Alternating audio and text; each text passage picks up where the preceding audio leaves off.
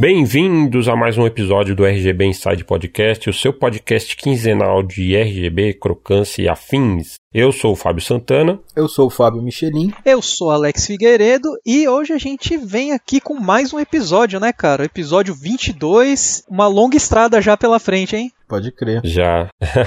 uma boa história e ultimamente a gente tem, felizmente, ganhado vários novos ouvintes, aí, novos seguidores e novos participantes lá na comunidade. Uhum. Então acho que vale dar alguns recados iniciais para o pessoal que está chegando agora também, né? Sim, principalmente sobre assim um pouco da ideia inicial, né, do podcast, né, como a gente começou com tratativa de imagem com informação a respeito do retro game, sabe? Vai ser bacana assim pro pessoal também se inteirar, quem tá chegando agora e quem já acompanha, né, para não estranhar todas essas mudanças que estão acontecendo, né? Sim, embora o nome, tipo RGB, que remete ao lance dos cabos, dos equipamentos tal, o podcast trata também de uma forma geral, assim, sobre jogos retrô, né? Não só sobre equipamento. Então, mesmo quem não tem tanto interesse pela parte técnica, assim, pode aproveitar também o, vários dos nossos episódios que a gente fala sobre memórias e os jogos que a gente curte de forma geral. Então acaba sendo tendo apelo bacana para todo mundo que curte jogos retrô, né? É, um grande exemplo foi o novo pedaço, né, do nosso podcast que a gente estreou no episódio 21, né, que é o Recordando Gêneros Bons, onde a gente começou com jogos de navinha, né,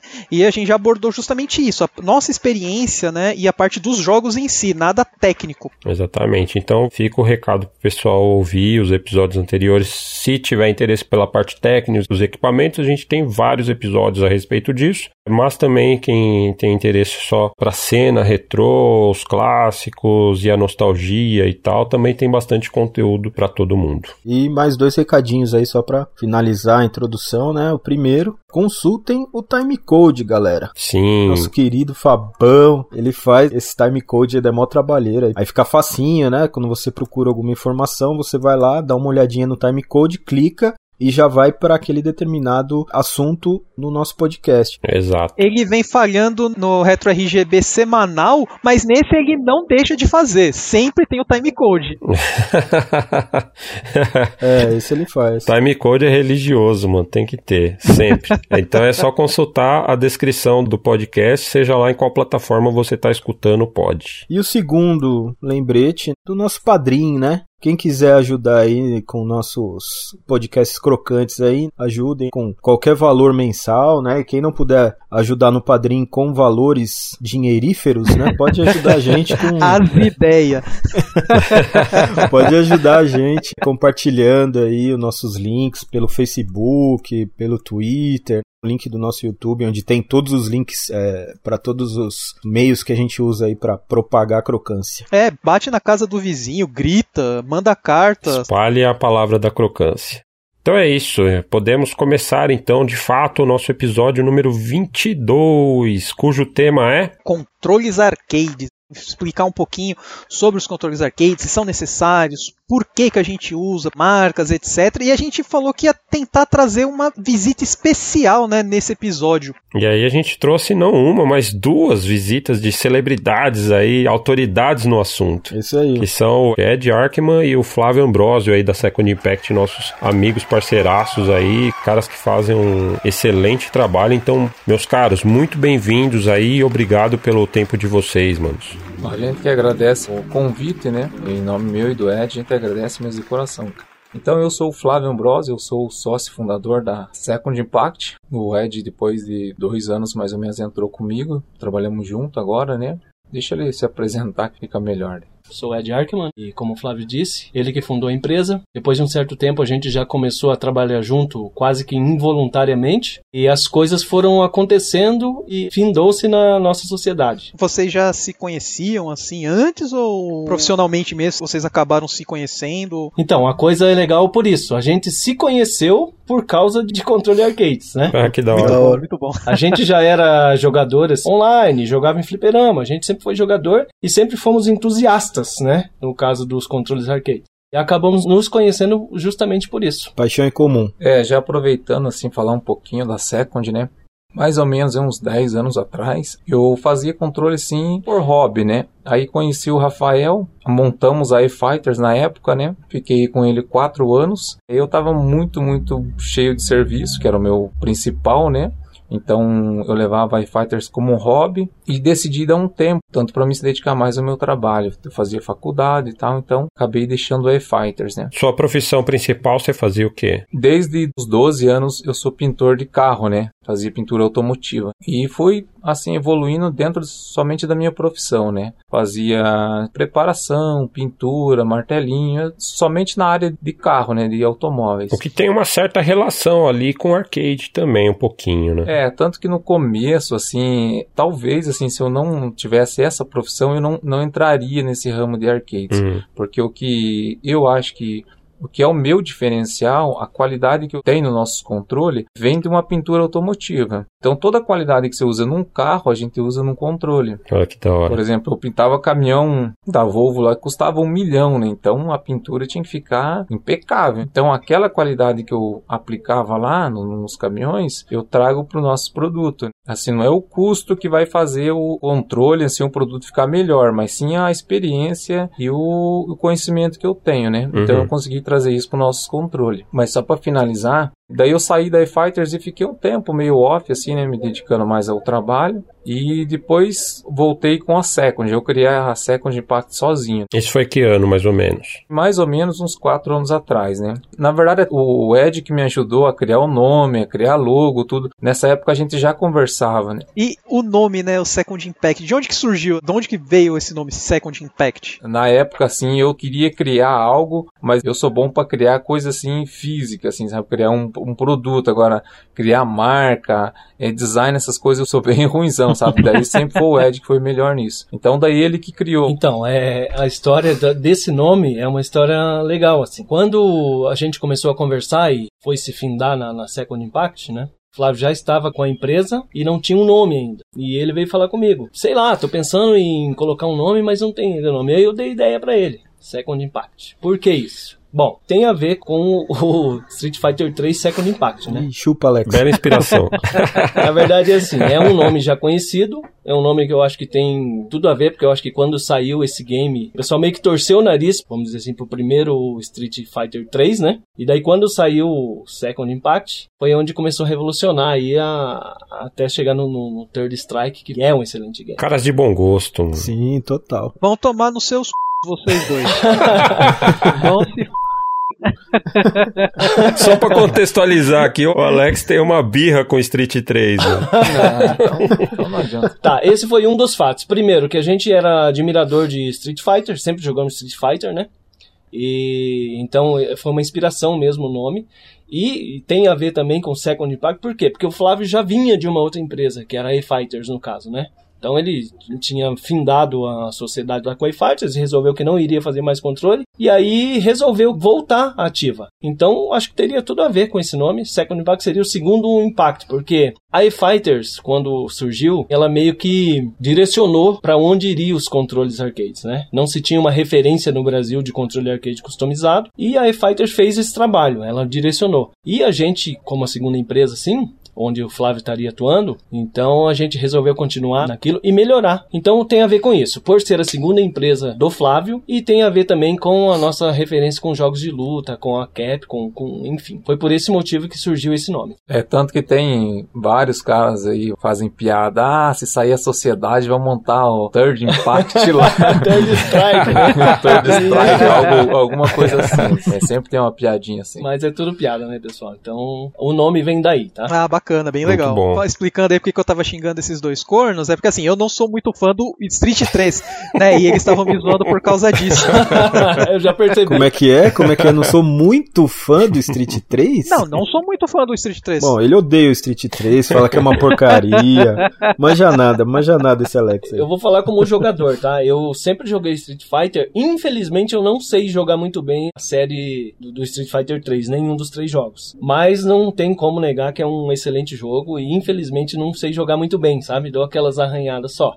Mas admiro o jogo, assim como tantos outros de outras empresas e de outros jogos também. Não é porque eu não sei jogar que não vou gostar do jogo, né? Sim, sim. É, o jogo foi bom. Eu não joguei na época porque eu não tinha console, né? Os amigos também moravam longe. Aí acabei não jogando na época que o pessoal jogava, né? Depois passou aquela febre e tal, e eu peguei o videogame, console, e daí não adiantava mais. Esse jogo ainda é jogado até hoje online, né? O Third Strike tem versão do, do PlayStation 3. Depois de muito tempo, ele acabou fazendo uma comunidade grande. No segundo, começaram a gostar um pouco, mas ainda não era nada assim. Depois do lançamento do terceiro, que meio que se tornou um jogo cult, né? E temos que agradecer ao momento 37 da Evo também, não, né? Não Sim, pode esquecer. sim. né? Não, com certeza. E isso daí foi o que trouxe o jogo à tona realmente. Verdade, não só o jogo, como o competitivo de fighting games, né? Exato. Aquilo ali realmente é, revolucionou a, a história e tal que é hoje, né? Uhum. E vai crescer muito mais ainda. Tenho amigos meus que, mano, não acho que nunca jogaram um fighting game na vida. Tipo, os caras pegam e quando vê o, o momento 37, assim, os caras, meu Deus, que bagulho muito louco! Olha isso daqui, que da hora! Tipo, os caras não têm ideia do que é um fighting game.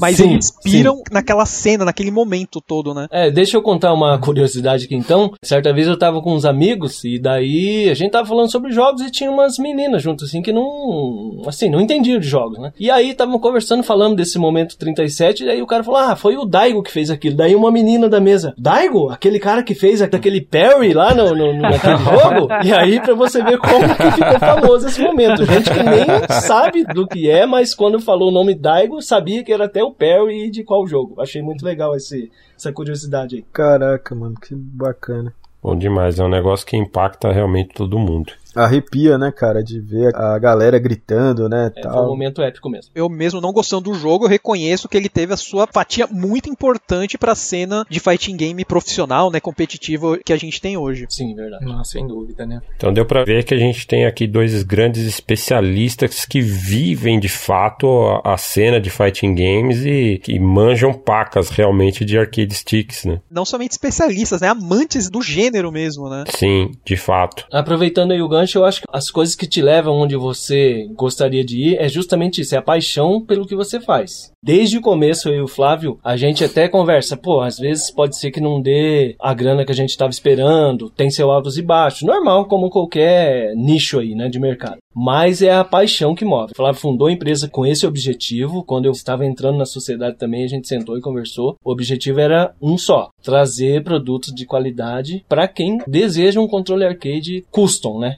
Esse é o objetivo da Second, porque o que se via no Brasil antes da gente estar com essa empresa, desculpa a palavra, mas era muito lixo. Então você comparava os produtos nacionais, arcades custom, mesmo as peças com os importados, com os arcades industrializados, nossa, não tinha nem comparação, era realmente muito ruim. Então a empresa nasceu disso, dessa ideia de a gente conseguir trazer um produto de qualidade, apesar das peças no começo terem sido importadas, né? É, e acho que essa paixão faz realmente toda a diferença. A gente até antes da- de começar a gravação, a gente estava comentando que a gente se conhece online, acompanha um pouco do dia a dia de cada um. E a gente vê o Ed e o Flávio fazendo os, os churrascos com jogatina de jogos de luta aí. Realmente dá pra ver que os caras são apaixonados de verdade, tipo, amam isso que fazem, né? Apesar de ser a nossa profissão, a gente não entrou nisso pela grana, a gente entrou nisso pela paixão mesmo. É, e o sonho nosso é ter condições, né? Vamos falar a, a verdade, né? Hoje a gente não tem condições, assim, de, digamos, patrocinar um jogador, um evento, ajudar mais a comunidade no geral, né? Mas nosso sonho, sei lá, daqui dois, três anos, é poder ajudar todo mundo, poder ajudar campeonato, jogadores para ir para Ivo, para ir para campeonatos, ajudar a comunidade ao todo, né? Eu acho que o Brasil falta muito isso. E isso é uma coisa que vocês já estão fazendo, assim, né? De uma maneira pequena, né? Mas tem o Brolinho, jogador, tipo, quem é do Brasil e acompanha as notícias de Street Fighter V, sabe quem é. Acho que é o melhor jogador atualmente de Street Fighter. Ele leva a marca de vocês pra onde ele vai, assim. Ele tá com o controlão dele lá, da Second Impact, jogando, representando, né? A gente não tem hoje condições de estar patrocinando mesmo o jogador, de dar um salário mensal que ele merece porque ele se dedica a isso, né? No momento a empresa não tem condição. O que, que a gente faz? A gente fez uma parceria com o Brolinho e com o Didi Mokoff e a gente patrocinou o arcade deles, né? Então, assim, A gente fez um arcade com as características que o Brolinho gostaria. Fizemos um arcade, vai, leva até o nome dele, como se fosse uma assinatura no controle, né? Então a gente patrocinou esse controle para ele, a gente dá manutenção, suporte. Se sair uma nova placa, se ele precisar de qualquer tipo de manutenção, então a parte do arcade é com a gente, entendeu? Uhum. O mesmo com o Didi. A gente patrocinou o controle para ele, demos para ele, né? Para ele estar tá levando esse controle para onde ele for. Mesma coisa, a gente faz manutenção, o que for preciso. Se ele precisar de um eventual controle para outro console, esse tipo de coisa, né? Tem mais um patrocinado que é um pouquinho, assim, pouca gente conhece, que é o Heitor Tonon. Ele é jogador da série Marvel. Da. Legal. Então não é só Street 5. A gente também fez um acordo com ele, então ele leva o nosso nome, onde ele consegue, nos campeonatos que ele participa. E a gente vai tentando isso, né, pessoal? O que já é legal, né? Porque o controle arcade hoje em dia não é um equipamento exatamente barato, né? Exatamente, não é um equipamento barato. Por mais assim que às vezes consegue um preço bom, né? Dependendo da condição financeira do cara, faz falta, né? Aquele dinheiro que ele vai investir, né? É uma preocupação a menos que o jogador vai ter, né? Já faz uma bela diferença. Sim, e também como ferramenta, né, muito importante pro player, né? Então, é a ferramenta de trabalho do cara, né? Pode ser que não tenha uma importância monetária tão grande, mas tem uma importância bem grande no desempenho, né, do próprio jogador, né? Também. E esse é até um ponto legal, né, pra gente abordar. É realmente necessário? Pra quem que é recomendado usar um controle arcade? Hoje a gente tem os jogadores tipo Brolinho, né, o Digimokov que utilizam o controle arcade, mas a gente tem também diversos outros jogadores profissionais, né, caso que nem tem o Punk, o Snake Eyes, que todos eles usam o controle O normal. próprio Luffy, que é conhecido por jogar com controlinho de Play 1, né, mano? O Luffy é um mito, cara. Até hoje, mano. ele leva a outro nível, assim, jogar com pad, né? Aí você vê assim, tipo, pô, por que que então, se, o- se, é nesse- se a galera faz tanta questão do arcade, por que que o cara lá ganha usando um controle de Play 1, por exemplo, né? Eu vou dar um- uma opinião aqui, como um profissional que, que cria e desenvolve o arcade, mas como jogador também. Eu joguei por muitos anos no pad, cara. É até estranho falar, né? Pô, você cria com um arcade e joga no pad. O jogo que eu me aprofundei e joguei mais foi o Street Fighter Alpha 2. Eu sempre fui assim de jogar com todos os personagens, né? E eu sentia dificuldade em alguns movimentos, algumas coisas fazer no arcade. Não que todo mundo é assim, mas eu em especial sentia dificuldade. Então eu jogava no arcade e no pad no Street Fighter Alpha 2. E alguns personagens eu jogava infinitamente melhor só no pad. Apesar de jogar com todos no arcade também. Mas o pad ali pra mim me dava uma segurança enorme, principalmente pra punição rápida, assim. Você tem que ter aquela ação, assim, tipo, o cara pulou, tem que meter o Shoryuken rápido ali. Eu achava.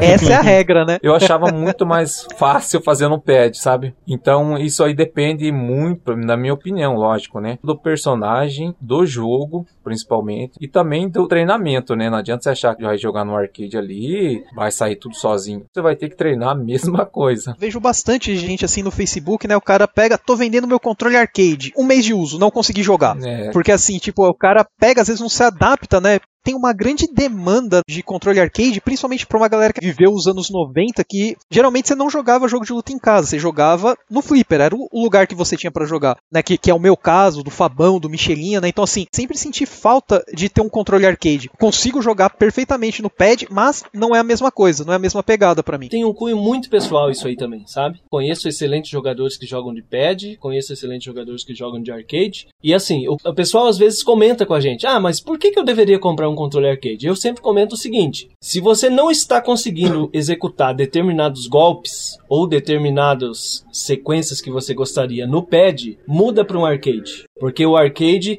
não é que ele tenha vantagem, mas ele tem facilidades. Então, é muito pessoal isso aí, sabe? Mas eu acho que assim, eu recomendo sempre pra aquela pessoa assim: eu jogo de pad, mas não consigo executar como eu deveria. Ou outro detalhe que também bastante gente reclama: ah, eu jogo de pad, mas se eu jogar por meia hora, eu já não aguento mais, meu dedo fica doendo e tal. Então a gente recomenda para esse tipo de pessoa: ah, não consigo jogar muito bem no pad. Cara, tenta um arcade, vai de repente para um arcade mais básico. Também essa dor nas mãos, dor no dedo, até a gente faz calo nos dedos assim, né? Tem é, migrar para um controle arcade. A maioria das pessoas que procuram um controle arcade, a maioria, realmente isso aí que você falou, pessoa que já vieram dos fliperamas dos anos 90, estavam acostumados e querem voltar a jogar como eles jogavam, na máquina, no caso hoje seria o, arcade o que a gente tem de mais fácil, né? Porque hoje em dia uma máquina aí é complicado. Pode crer. Inclusive Inclusive, essa questão que você mencionou é de, de cansar a mão, né? Eu acho que principalmente acredito que tenha bastante a ver assim com o personagem de Charge até. Eu, particularmente, gosto bastante de jogar com, com o General Willy, o famoso General Willy Guard. Opa, esse é das antigas, hein?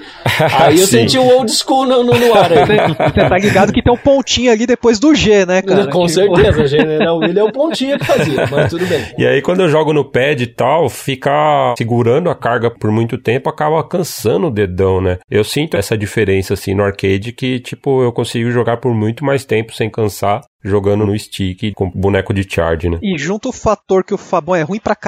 Imagina, né? Aham. Tem isso, tem isso. Eu vejo já o controle arcade como uma ferramenta profissional mesmo, né? Para aquele cara que tá querendo levar a um nível acima, né? Porque se a gente comparar os pads, né, a maioria que vem com o próprio console é um controle que é feito para uso geral, né? Para você jogar qualquer tipo de jogo, tanto de luta como de corrida, como de ação, né, e etc. E ele também vem com o console, então o custo dele é meio que dimensionado, né, para trazer o o custo do console total para baixo, né? Uhum. E quando você passa para um controle arcade, ele é um controle que foi desenhado para aquele estilo de jogo, né? Não só de luta, também como shmup e tal, a gente vai até falar disso mais para frente, mas eu vejo assim, é um controle que proporciona um desempenho, né, vamos dizer assim, melhor pro cara, né? Lógico que se eu ficar treinando a minha vida inteira num pad, eu vou ser bom de controle pad. Se eu ficar treinando bastante tempo de controle arcade, eu vou ser bom de controle arcade. É O que vocês falaram sobre a preferência mesmo de um estilo pro outro, né?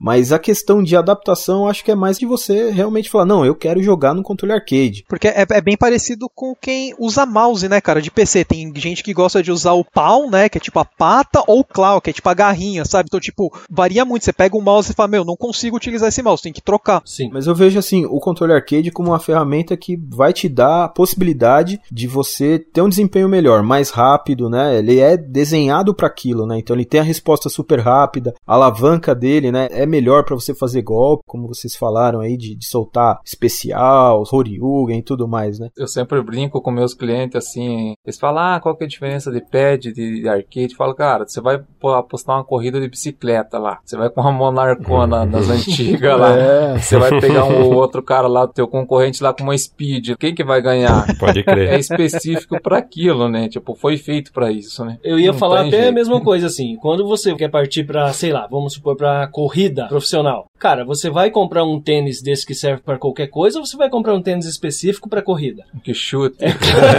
Eu chuto também não. Exatamente. Você vai porque foi feito especificamente pra aquilo. Claro que o seu desempenho vai ficar melhor se você se adaptar naquilo. Então o arcade eu acho que é mais ou menos isso. né? É, é uma ferramenta profissional, né? Pro cara que gosta de jogo de luta, realmente, que quer ter um desempenho acima da média, né? Eu acho que é a ferramenta que traz todas as facilidades aí pro cara ter um desempenho melhor, né? Sim. O cara não pensa que ele vai comprar um tênis e vai chegar sempre em primeiro. Não, o tênis vai ajudar o desempenho dele. É a mesma coisa o controle arcade, né? Então é um acessório que te possibilita melhorias e te dá algumas possibilidades a mais, né? Digamos assim. É, tanto que, né, tá falando de material, né, é, profissional e tal. O pessoal tá, inclusive, fazendo agora pads voltado pra jogo de luta, né? Coisa que não tinha antigamente. Como tinha um padzinho que vinha com controle, hoje não. O pessoal viu que aquele pad lá que era pra uso geral não tava dando e estão, tipo, otimizando pra jogar o pad de um jeito que vai ser específico pra luta, né? É, é lógico que nunca vai existir um pad de jogo de luta que vai superar o controle de seis botões do Mega Drive. Ah, isso é verdade.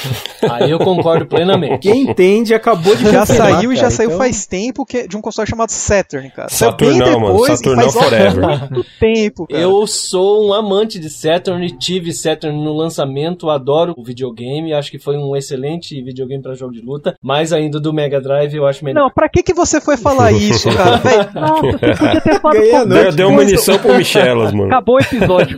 Acabou. O bicho vai ficar chato agora, Os mano. maiores especialistas de controle do Brasil acabou de confirmar. Dois cara. meses do Michelinha falando a nossa Vamos dar mute aqui no mic do Michelas. mano. Soltei muito Horyugi, viu, cara, com esse controle. Muito. Nossa.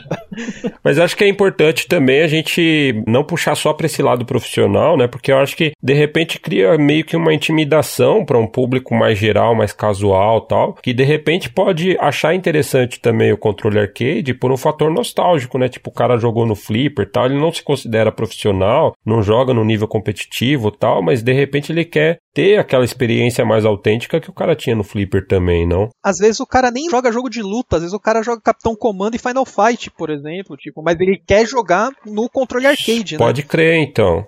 Eu acho que faz a diferença também, né? E fora que, assim, na minha opinião, até uma peça de coleção, né, cara? É. Porque os controles são lindos também, né, meu? Sim. É, o controle arcade, assim como os consoles antigos, ele tem esse problema pra vida da gente. Você começa a comprar e você quer ter outro e outro e é, outro. É. E normal isso aí. Também quando eu comecei com o controle arcade, tinha vários e cada um com uma peça para um console, enfim, vai virando um vício isso aí também. Sim, eu quando comecei a, a Second, eu sempre falo assim que foi um cliente meu que alavancou, porque ele tinha 11 controles meu, cara. Todo, todos eu que, que fiz. E, e ele não jogava. Ele não era um cliente, né? Ele era um sócio fundador, né? Tipo, é, praticamente. Eu trabalhei para ele durante meses, então.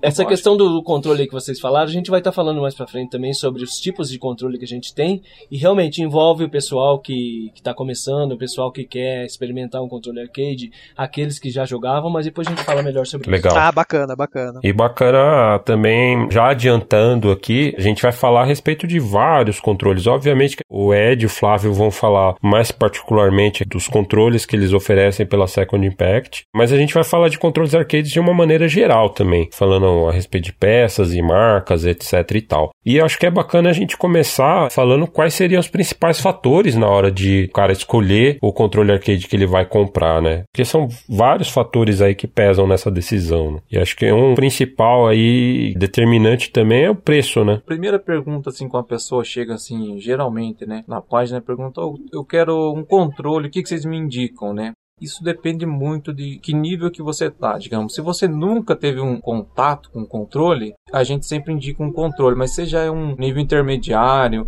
já tá querendo de repente aí um profissional ou quer chegar ali próximo, também é outro controle, né? Por exemplo, tem pessoas que compram e logo já vendem. Isso aí é uma coisa assim, tipo, primeiro contato sempre é meio frustrante, assim, sabe? Eu lembro quando eu peguei o São a primeira vez, que era o JLW, que era, nossa, era muito ruim, assim. para mim foi um choque a primeira vez que eu joguei, assim, sabe? Fiquei decepcionado, assim, sabe? Mas foi a primeira impressão que eu tive, né? Então, quando o cliente vai escolher o primeiro controle, é bem legal ele, tipo, falar, ó, oh, eu nunca joguei, eu quero começar a jogar agora. É bom sempre o cliente começar num valor mais baixo, né? Hoje a gente tem um, um, assim, um preço baixo, mas é assim para ele customizar, né? colocar peças melhores é muito fácil. Antigamente você comprava um controle, era aquilo ali e acabou, você não tinha opção de customizar. Então hoje tá mais fácil, né? E eram uns controles meio robustos, né, cara? Eu lembro lá na Santa Efigênia, eu vi os controles, pareciam umas caixas de sapato, assim, era gigante mesmo. É verdade, é aqueles controles que seria viraram meio que febre aqui no Brasil, né, com as peças nacionais e tal. É o que o pessoal conhecia aí, né? Então... E, e, não sei se, se vão lembrar, mas é pelo menos aqui em Curitiba existia um pessoal chamava de mini mesa. Então você carregava o, o, o arcade é aquela mesona embaixo, você, você apoiava os pés, assim, sabe? Porque, tipo, você tinha que fazer tanta Nossa, força, né? Nos comandos ali, nos botões, que tinha que ter aquela mini mesa. Até porque era, eram feitos com peças de arcade mesmo, nacional, né? Só que não tinha o, o próprio arcade de, sei lá, 80 quilos. É verdade, pra, se, pra sustentar tudo aquilo, fazer né? o peso, é. é. Então, assim, eu lembro que a alavanca, assim, precisava de uma puta força para mexer para frente, para trás, tá? os botões, você tem que dar um murro burro, né, para funcionar. Tipo assim, você queria jogar para PS2, PS3, você tinha que desmontar o controle lá, o padzinho, o, o, paralelo lá que vendia nos camelô, né? Fazer aquela soldona assim para fazer ligar nos botões. É né? tremenda gambiarra. Então é interessante para quem está começando buscar um modelo de entrada, né? Acho que isso que o, o Flávio falou, acho que é importante ter em mente para quem está querendo entrar nesse universo dos controles arcades e tal, tipo sentir o terreno, né? Onde está pisando. Ah, você falou tudo aí, Fabão. Sentiu o terreno, porque às vezes a pessoa pensa que, ah, não, eu já vou comprar o controle mais caro, porque todo mundo fala que é bom, mas às vezes a pessoa não se adapta. E eu vou virar o Daigon, né? Exatamente. o cara pensa que vai pegar ali o controle arcade e vai sair dando parry até na mãe, né? Isso, isso. Vai fazer o momento 37 na, na vida, né? É isso. Então, realmente, a gente indica sempre o pessoal, ah, nunca joguei no controle arcade, gostaria de experimentar. Cara, vai com o controle de entrada, é um excelente controle, né? Aí sim, ah não, gostei e tô afim de partir para um negócio mais, quero competir, quero jogar mais profissionalmente tal. Beleza, vai pro próximo nível. E aí, no caso, o cara comprando com a Second, ele tem a possibilidade, inclusive, de ir customizando esse próprio modelo de entrada que ele comprou e mudando as peças, né? Isso, esse que é o, é o legal, né? Tipo, a gente não trava o cliente a adquirir um controle novo. Ele vai ter a opção de estar tá customizando mais para frente, sem problema algum. As furações são as mesmas, né? Então, onde cabe a peça similar, digamos assim, aquela peça de entrada, você pode colocar depois uma peça samba ou um outro produto, então a gente já deixa meio que preparado o terreno mesmo. Para passar um pouco da minha experiência, né, porque é, apesar de a gente estar tá fazendo aqui entrevista e eu e o Fabão somos fãs do serviço da Second Impact, eu possuo um controle, né, tipo, demorei um tempo, cara, porque tava sem grana, quando apareceu uma promoção, eu perdi pro Brolinho, porque ele comprou o controle na minha frente. eu sei dessa história. Ah, pode crer. E eu não consegui pegar, fiquei Cara, nossa, não conseguia nem dormir de tanta raiva. e fiquei um bom tempo. Aí apareceu uma, uma oportunidade, tudo. Peguei um controle com o pessoal da Second Impact. Veio customizado do jeito que eu queria, com o meu nome, com as peças, a cor, tipo, veio tudo do jeito que eu queria. Depois de um tempo, o que, que eu fiz? Eu conversei com o Ed, essa peça aqui, se eu comprar, dá certo. Ele, não, pode comprar. Um amigo foi para os Estados Unidos, peguei tipo um dust cover diferente, de alumínio, que eu achava que ia ficar legal, peguei um, um atuador, peguei uma mola diferente. Fiz a, minha modificação, cara, e foi assim, coisa de 5 minutos, peguei e modifiquei o controle. Cara, mas é aí que tá. O grande barato de você pegar um controle customizado e não industrializado, nada contra, mas é justamente isso. Você deixa com a sua cara. A gente sempre diz isso pra pessoa. Você deixa com a sua cara. Ah, não, mas eu me adaptei muito aqui com o restritor quadrado, por exemplo. Depois a gente vai falar mais sobre isso, mas só dizendo sobre a customização, né? Então o cara troca, ah, eu queria uma ball diferente, deixa com a sua cara. Então eu acho que o legal do controle customizado é isso aí. Eu vou até falar uma frase aqui que uma vez o nosso amigo Sarda, que vocês devem conhecer aí, né? Guilherme Sarda. Grande Sarda. Grande, cara, ele falou uma Sarda. frase que assim, eu levo pro pessoal. Ele falou assim: um controle industrializado é muito bom, mas é um Porsche. Você vai lá na revendedora, escolhe aquele modelo leva, beleza. E já um controle customizado é um dojão.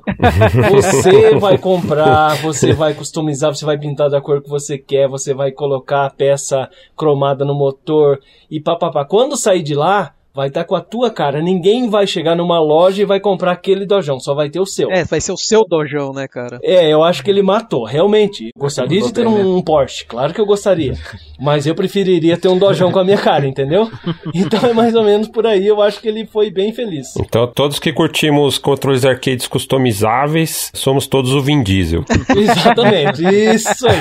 Falou tudo. Cara, eu tô apoiado na cadeira, só com uma mão no meu stick aqui no controlão arcade, assim, com óculos tal, curtindo esse momento. Tudo mentira, tá segurando o stick do vizinho e tá falando que é o dele. Ui! Ui! Ô louco, cara, que isso, que isso, cara. O pessoal tá ouvindo e tal, tá falando, pô, não, é controle de entrada, né? Mas é legal a gente dizer que o controle de entrada da Second Impact já é um puta controle arcade, né? Não é aquele controle que a gente comprava lá na Santa Efigênia, lá de papelão com botão de 10 centavos, né? o controle feito na marmita né, mano? a gente não puxa sardinha, mas a gente fala a realidade. A gente, mesmo com o controle de entrada, o, o jogador, digamos assim, o cliente, vai ter uma experiência boa. São peças de ótima qualidade, que não vai te dar problema, como a maioria dos nacionais uhum. aí dão, em poucas semanas, né? Você pode ver que a maioria que compra, ah, vou comprar um controle baratinho só pra me ver. Cara, mas é uma, duas semanas, um mês no máximo aí, dá algum tipo de problema os nossos controles de entrada realmente dá uma experiência boa para o jogador. E aí você vê se você está afim de pegar uma coisa mais profissional ou não. Mas realmente é de qualidade, tá? É, aproveitando esse, esse comentário, né, modelo de entrada tal. Há 10 anos assim que eu comercializo controles. Faz um ano que a gente lançou esse modelo de entrada. A gente sabe que tem questão de valores, né? Todo mundo tem condições tal. E a gente tem muito fã, né? Então, muitas pessoas falavam, oh, sou fã de vocês, mas a gente queria um controle de entrada, assim, porque vou investir lá um valor alto lá e se eu não gostar? Então a gente fez também para atender esse público, sabe? Não é assim para vender mais ou de repente assim para pegar cliente de outras pessoas que montam ou algo assim, né?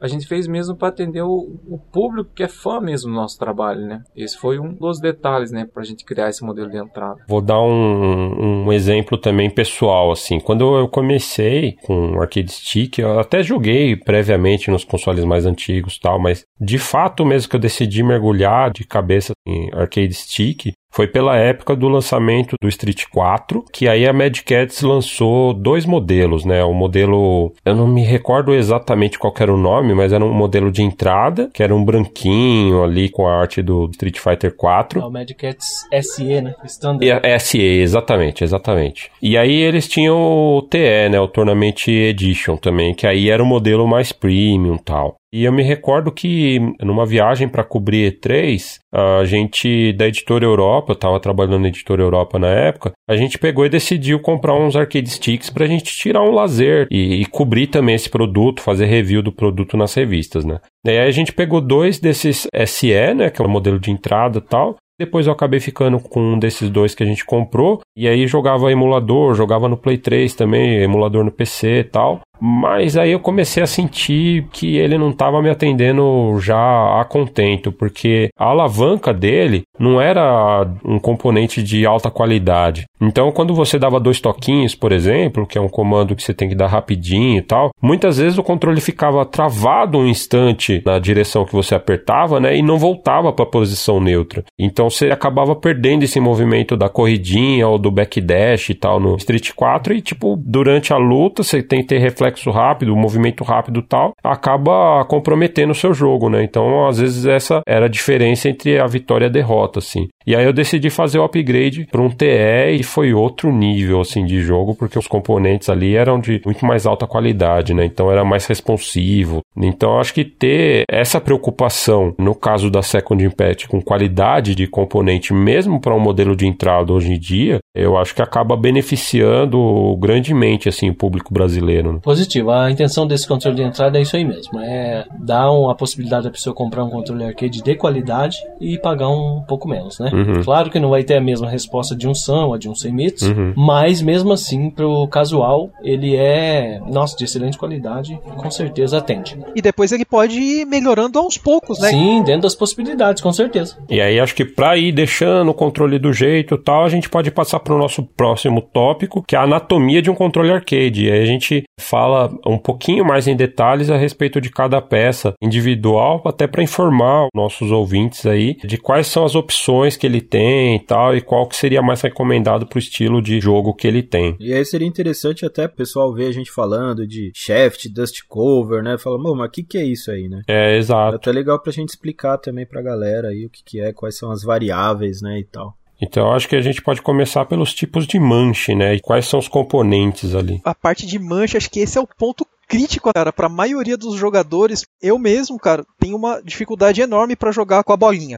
Sempre joguei aqui nos anos 90, fliperama, tudo. E era o cotonetão, cara. Padrão de todo Eletromatic, de todo flipper aí que a gente ia. Então, assim, isso daí ficou automático para mim, né? Jogar com aquele tipo de controle. E eu fui pro Japão, morei seis anos lá, cara. Nesses seis anos eu não consegui me adaptar com aquele controle de bolinha, cara. Não dava.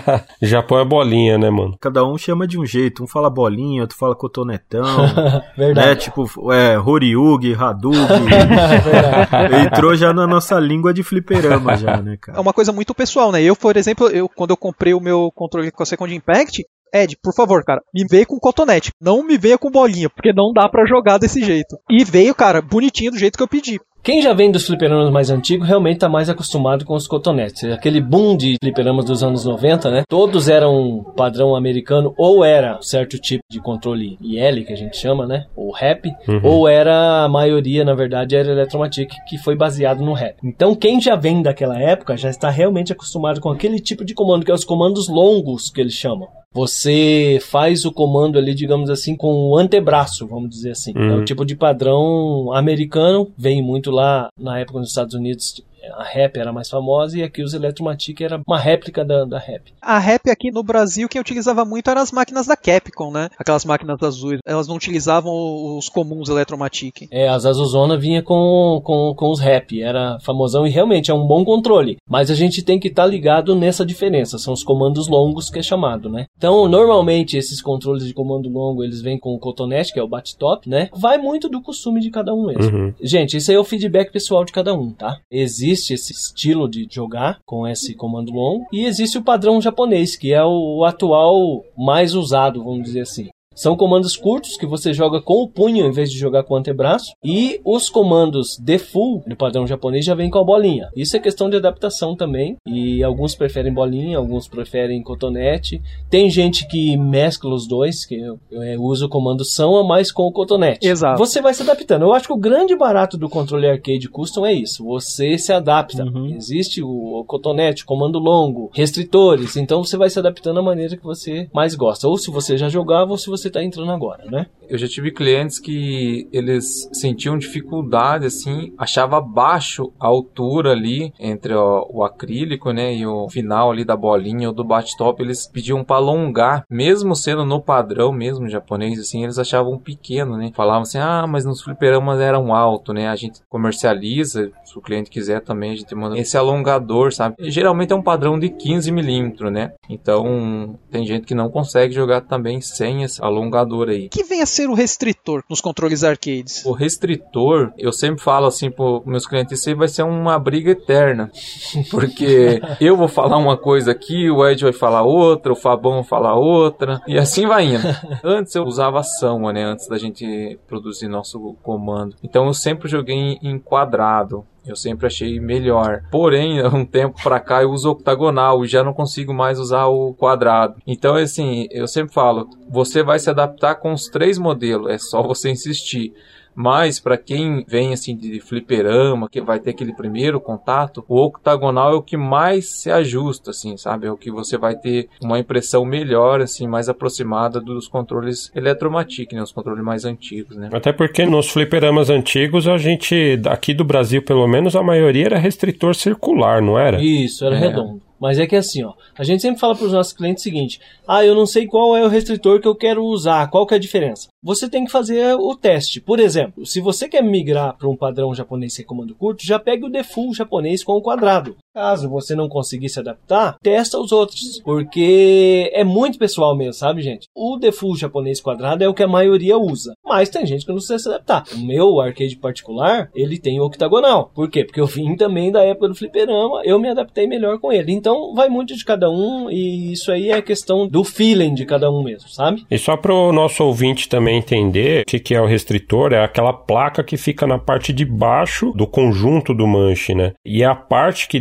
determina o formato que faz a volta do controle, né? Porque ele é o delimitador do movimento do controle. Então ele pode ter o formato quadrado, que aí como o Ed falou é mais consagrado aí do Japão. O quadrado ele vai travar nas quatro diagonais. Positivo. Isso. Você coloca tipo para baixo e vai para frente, ele trava na diagonal. Isso. O circular ele vai fazer a volta completa e o octagonal ele trava nas oito direções. Então você vai sentir que ele prende um pouco, né? Você tem um ponto de direção melhor. Você sabe o que, que é o que. Isso. Eu acho até engraçado. O pessoal falou que nos arcades, né, a gente usava a maioria das vezes o redondo. E eu não tinha nem noção disso, cara, porque quando eu era moleque, eu nos arcades jogava, né? Tava nem aí pra é, isso. É, a gente não sabia desse tipo de coisa, né? Se no fliperama na época, se tivesse um restritor triangular, a gente tava jogando e não tava nem ligando, velho. Tava soltando Hadouken ali direto. eu acho que aí tem muito a ver também com o que eu falei, com o tipo de comando que era, né? Os comandos eram mais longos, uhum. você jogava com o antebraço, então uhum. acho que era a melhor forma pra época, digamos assim, né? Hoje, como você joga mais com o punho, é um comando mais curto. Eu acho mais fácil se adaptar nos outros tipos de restritores do que na época dos fliperamas. Eu acho que se fosse um quadrado, apesar de tudo, ia ser um pouco mais difícil se adaptar. Mas enfim, é, é o feeling de cada um. Mas... Eu mesmo eu não consegui me adaptar com o quadrado, tanto que quando eu tentei utilizar o quadrado, né, quando eu comprei o stick com vocês, não deu uma semana, eu falei, Ed, me manda o octagonal. Sim, sim. Na verdade, né, os fliperamas antigos, comandos, né, eu sempre falo Electromatic porque foi o primeiro, né, eles não tinham, né, restritores, né, quem começou com restritor foi a Samba, né? Só tinha a micro embaixo e o atuador então aquilo ali rodava praticamente sem nada. Quanto mais você forçasse, ele mais longo ele ficava, né? Então não existia, né, restritor antigamente. A ação que veio no mercado com isso aí e para quem tinha dificuldade para jogar um tipo assim mais personagem de charge, né, tal, achou o quadrado melhor que se adaptou melhor, né? Uhum. Então, e é interessante, né, o que você falou, porque dependendo do jogo que o cara vai jogar, né, se é um fighting game, se é um jogo de shooter, por exemplo, né, o próprio restritor pode fazer a diferença ali na hora, né? E realmente interfere aí. É, o pessoal que joga jogo de luta normalmente prefere os comandos curtos e com quadrado. Já para jogo assim, shooter, navinha ou de fase, a maioria prefere redondo mesmo, por incrível que pareça, né? O redondo do padrão japonês, a gente usa sempre o São como base, ele tem um probleminha para os jogos de luta, ele tem deficiência nas diagonais. Mas para jogo de nave, ele seria mais indicado, vamos dizer assim. A gente pensando nisso, tá? Fizemos algumas alterações em questão de restritores que se adapta mais aonde havia falha nos restritores. Hum, muito interessante. Inclusive, acho que outras partes também do Manche Li a respeito assim que alguns fãs de jogos de navinha, por exemplo, eles preferem que tenha uma mola um pouco mais forte, ali um atuador que também aumente a tensão no caso da mola, né, para ele retornar ao neutro muito mais rápido, né? E também o lance da distância entre o neutro e a extremidade, né, que tem uma maneira que de repente é mais confortável para jogar jogo de navinha do que jogo de luta, né? Um cliente meu comentou que ele jogava com quadrado e ele queria queria testar o octagonal. Ele falou, cara, eu só consegui me adaptar ao octagonal jogando Metal Slug. Falei, o quê? Falei, cara, essa é a melhor jeito de você praticar. Não vi, assim, sabe, o que que melhora, sabe? Mas ele falou que dá uma diferença muito grande. Ele falou, cara, vai jogar Metal Slug que você vai se adaptar ao, ao octagonal. É, se bem que faz até sentido, porque Metal Slug é um jogo que utiliza muito diagonal, né, cara? Seja muito diagonal. Pra exatamente. baixo, pra cima. E o movimento circular, né, pra você fazer a direção do tiro. Exatamente. Ele atira tira em oito direções, né? É, eu não, eu não vou lembrar o nome do, do, do, cliente, mas eu, eu achei muito interessante a, a ideia dele. Não, mas realmente, se for imaginar o Metal Slug com aqueles, todos aqueles movimentos de diagonais e circular, um quadrado vai dificultar a sua vida, né? É. Então é interessante saber, assim, para o que se adapta melhor, apesar de que os controles arcades, como foi dito já aqui, eles são desenhados mais para jogo de luta, mas nada interfere de você jogar outro tipo de game assim, tanto que nos fliperanos antigos era tudo que era tipo de jogo, né? E era controle controle arcade. Sim. Nunca na minha vida eu usei outro que não seja quadrado. Uhum. Mas nem foi por preferência, né? Como o Fabão falou, ele começou a se interessar por controle arcade quando saiu Street Fighter 4 e comprou e tal. Esse foi o boom, né, cara, dos arcades. Acho que a maioria da galera começou a ir atrás, é, o mercado inflou, né, com tanto controle que apareceu. Verdade. Mas antes disso eu já tive controle arcade, por exemplo, de Sega Dreamcast, de Saturnão, né, e tal. Só que sempre teve o restritor quadrado, né? Então, eu nunca usei nenhum outro, né? Eu tô até curioso para poder usar um octagonal, né? O mesmo redondo e tal. Eu acho que vai ser uma experiência bem interessante, assim. Ok, a experiência é válida sim, viu? Às vezes você está acostumado com quadrado. Por exemplo, quando eu comecei, quando eu migrei dos Electromatic da vida pro Samba, eu iniciei no quadrado, que era o default tal, nem conhecia outros restritores, né? Uhum. Beleza, jogava normal, achava bom. Mudei pro octagonal. Eu não consegui mais, depois que eu mudei pro octagonal, voltar pro quadrado. É bom você dar uma testada nos outros também, porque às vezes sempre tem aquele golpe, aquela coisinha assim que não sai da maneira que deveria, né? Então é bom testar, sabe? É o, é o feeling de cada um, mas é bom testar. É, eu tive uma história parecida com a do Michelas também, que quando eu fui atrás de arcade stick e tal, acabei ficando sempre com padrão de fábrica, né? E esses Mad Cats vem tudo com restritor quadrado, né? Quando eu peguei esse Second Impact, peguei com o restritor Octa, né? E a sensação foi muito boa, assim, de poder testar um stick com um feeling diferente, né? Então eu acabei sentindo uma facilidade muito maior para fazer movimento circular. Então, tipo Hadouken, ou eu jogo também, além de jogar com o General William, eu jogo com o Zanga, o Zangão também. Então, para fazer pilão, vixe, velho. Aprendeu com o pai, né? e você continuou jogando no octagonal aí, só por curiosidade aí, Fabão? Continuo. Eu, eu alterno um pouco entre os dois, mas eu jogo com mais frequência no octagonal. E aí eu senti essa diferença, assim. Eu favoreço um pouco mais o quadrado quando eu tô jogando de boneco de charge. E quando é boneco de movimento redondo, pilão, Hadouken e tal, e aí eu vou mais com o octagonal. É, eu acho que a grande maioria é assim mesmo. Bom, ainda falando de mancha, vamos deixar claro pra galera o que, que é um shaft e o que é um dust cover, né? O shaft ali, eu sempre falo caninho, né? Não, às vezes a pessoa confunde né? Mas é até legal falar o termo popular, né? Também. É verdade, pra pessoa saber do que é, né? É, o pessoal sempre me pergunta assim, até o abate top lá, e eles falam cotonete, né? Ô, você tem cotonete? Assim, é, o povão É o fala, né? popular, né? O shaft ele também é o caninho, né? A dust é aquela a basezinha que para não pegar o pó, né, para não entrar dentro do manche, né? A shaft é mais uma questão de estética, né? Apesar que tem pessoas que falam que não consegue jogar sem. Eu não vejo diferença para mim, né? E a dust, um tempo atrás a gente fazia de acrílico, né? Daí tinha umas pessoas que não gostavam, principalmente o Sard era um grande crítico, né? Mas assim, o Sard ele era um crítico assim que ele, ele sempre falava, pessoal, vocês têm que mudar porque não é bom. Então, a gente ouviu ele sim, a gente demorou pra achar uma maneira e também que seja compatível com o preço, né? Não adianta achar lá um, um sistema bom e pagar 30 reais numa pecinha daquela, né? Acho que às vezes quem não acompanha, né, não sabe a dificuldade que é o trabalho de pesquisa e desenvolvimento por trás do negócio até chegar na peça certa, É. para você produzir e implementar no arcade stick de fato, né? Deixa eu contar uma curiosidade sobre o Shaft. Isso aí, gente, é curiosidade. Não vou confirmar, mas enfim. Disseram que no Japão começaram a roubar, por incrível que pareça, né? As bolinhas. Então eles criaram o Shaft Cover para além de ficar com uma pegada melhor, você não consegue tirar aquela bolinha porque você não consegue segurar no shaft ali mesmo. Ah. Então esse Shaft Cover também serviu para inibir aquela piazada de escola, enfim. Isso tem bastante no Japão. Essa molecada que gosta de ficar aprontando essas coisas assim nos flippers e tal. É, o Alex morou lá seis anos, cara. Você já vê, né, o perigo rolando. Tô cheio de bolinha aqui. Opa, não, não que isso, cara.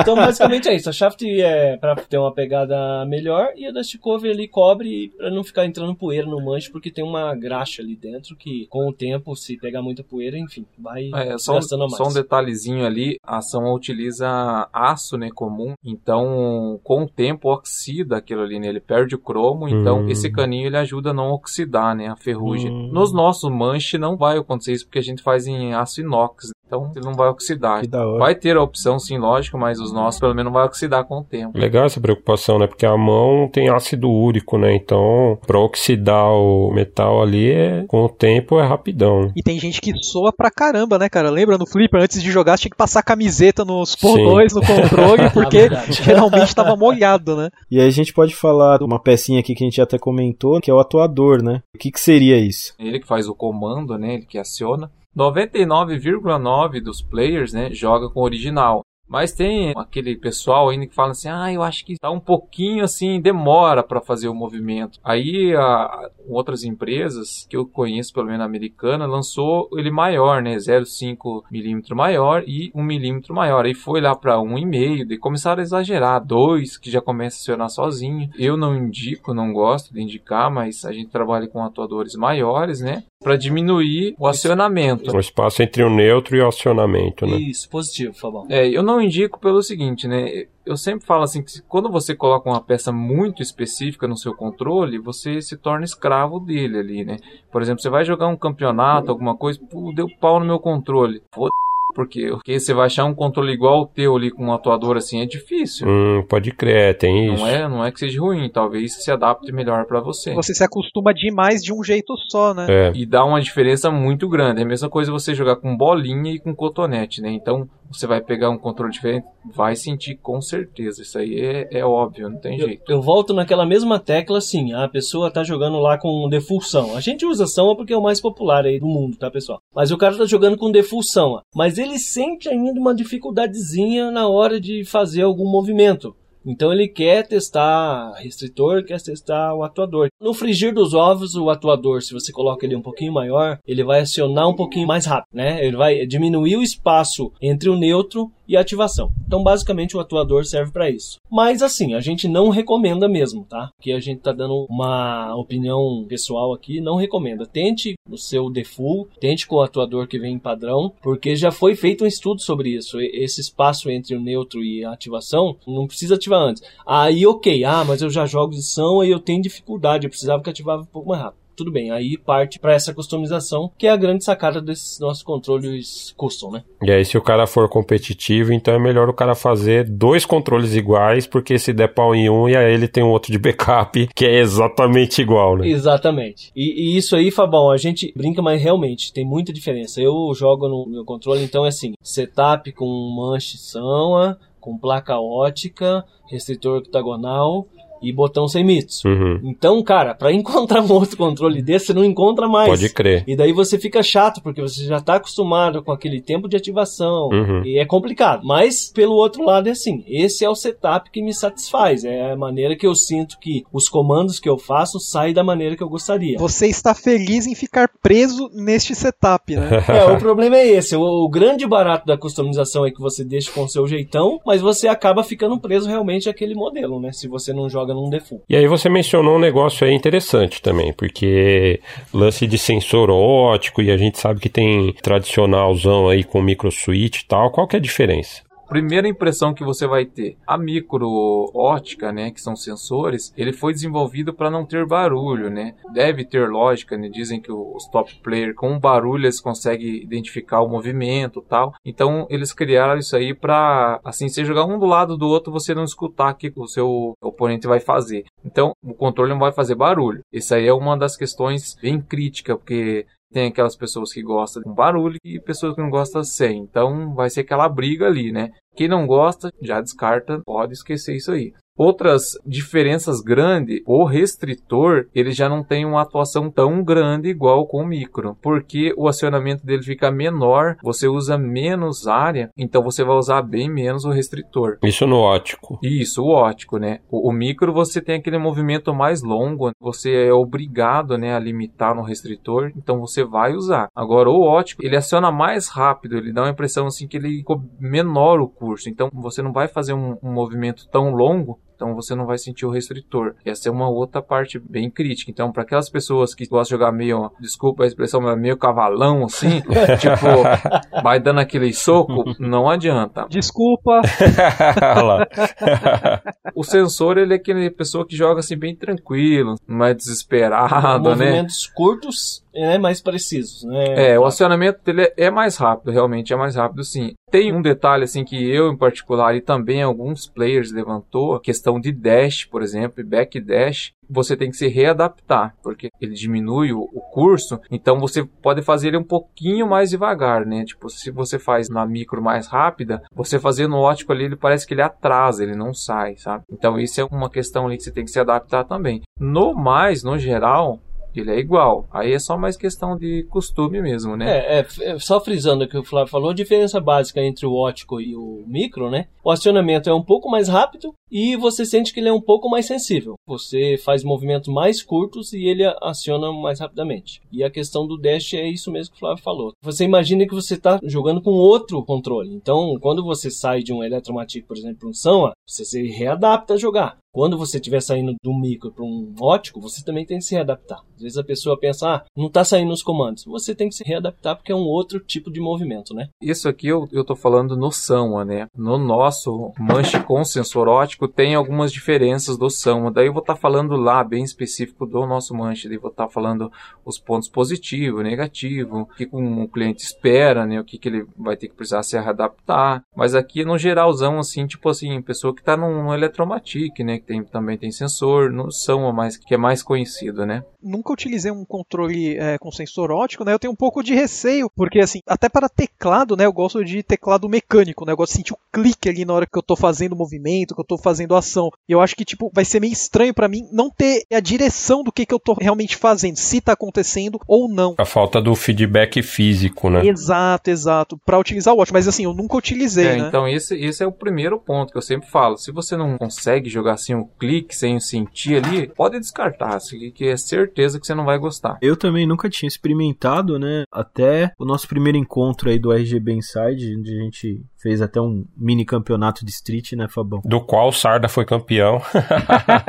pra variar. E aí o Glauco, que é nosso amigo também, mandar um abração para ele, Opa, né? Glauco, gente Opa. finíssima, conhecemos também. Sim, sim, gente finíssima. E aí ele levou, cara, um controle arcade de PlayStation 1, que era original e tal, que já tinha sensor sensor ótico, né? A gente acha que é bastante novo e tal, mas não é tão novo, né, isso daí. Eu não cheguei a jogar no controle assim, né? Mas só de pegar, assim, experimentar e tal. Eu achei bem interessante. É, eu tenho curiosidade. Acho que é sempre bom testar e você sempre pode estar melhorando aí. Às vezes um sim, se adapta melhor sim. com um tipo de restritor, um tipo de sensor, uhum. se é com micro, se é com sensor. Então eu acho que vale a pena sim, tá? Dar uma procurada e ver o que você se sente melhor. Eu sempre falo pro pessoal que o melhor controle é aquele que você se sente melhor jogando. Você não pense que, ah, não, eu preciso de um controle arcade. É muito bom o controle arcade, ele tem outras facilidades facilidades, mas às vezes você não vai conseguir executar da maneira que você gostaria. Mas o cara não nasceu para isso, né? É, poderia estar pregando que não, compre um controle arcade que você vai ver. Não, a gente oferece controle arcade para aquela pessoa que está afim de experimentar ou para aquela pessoa que já vende arcade que é um produto de qualidade, né? Uhum. Mas não quer dizer que o arcade vá mudar o seu tipo de jogo ou não, depende muito de cada um mesmo. Acho que até hoje é até mais evidente essa questão do controle arcade, porque os controles estão cada vez se desviando mais do modo digital, né? E entrando mais no modo analógico. O foco principal de um controle hoje é, é a alavanca de analógico, são os botões analógicos, né? Então, de repente, por isso também que eu acho que vale a pena correr atrás aí de um controle e tal, que tem uma resposta mais rápida, né? Verdade. Projetado para um fight game aí, que é minoria hoje, né? Entre os jogos. É, sem contar que você falou aí sobre o sensor ótico, mas houve uma revolução grande, assim. Hoje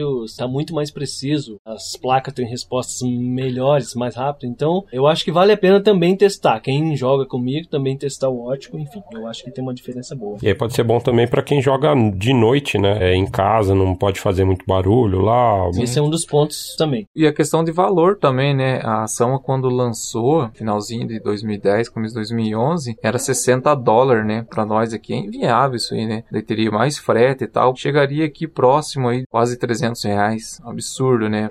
Hoje a gente comercializa essas placas 65 reais, 60 aí, dependendo. Ó, diferença só, hein? A diferença ficou muito grande, né? Então consegue testar, quero testar essa placa. É uma coisa viável, né? Sim. Você compra um controle arcade, é um acessório que você vai pôr. E aí na questão do som, né, desse, e do feeling, passando dos tipos de mancha, a gente tem os botões também, né? Porque hoje em dia tem botão que faz clique diferente, a altura do botão é diferente, e tem os silenciosos também, vários tipos de botões hoje em dia, né? É, os silenciosos, hoje em dia, no geral, mais, é só adicionado uma borrachinha, né? Uma borrachinha, é, uma espuminha né, que ele diminui um pouco ele não fica original, assim, o clique, né? Ele dá uma diferença também grande. Eu, em particular, não gosto. Você não sente que você está acionando o botão. É parecido com os silenciadores de teclado também, né? Você perde um pouco do retorno tátil, né, do botão. É, essa é outra coisa que teria que testar, né? Isso aí vai de cada um, porque, como falei, eu não gosto, mas tem muita gente que gosta desses silenciadores. E também é outra coisa barata que a gente vende também. Antigamente era caro, você comprava já os botões. Hoje em dia a gente vende avulso né? É bem acessível. Tem que testar mesmo para ver se vai se adaptar legal. É, a gente volta aí pro controle custom, né? Você testa, é um produto barato, você pode testar, que ele vai ajudar na parte de barulho, assim, ah, quem joga à noite, quem tem filho pequeno, enfim, né?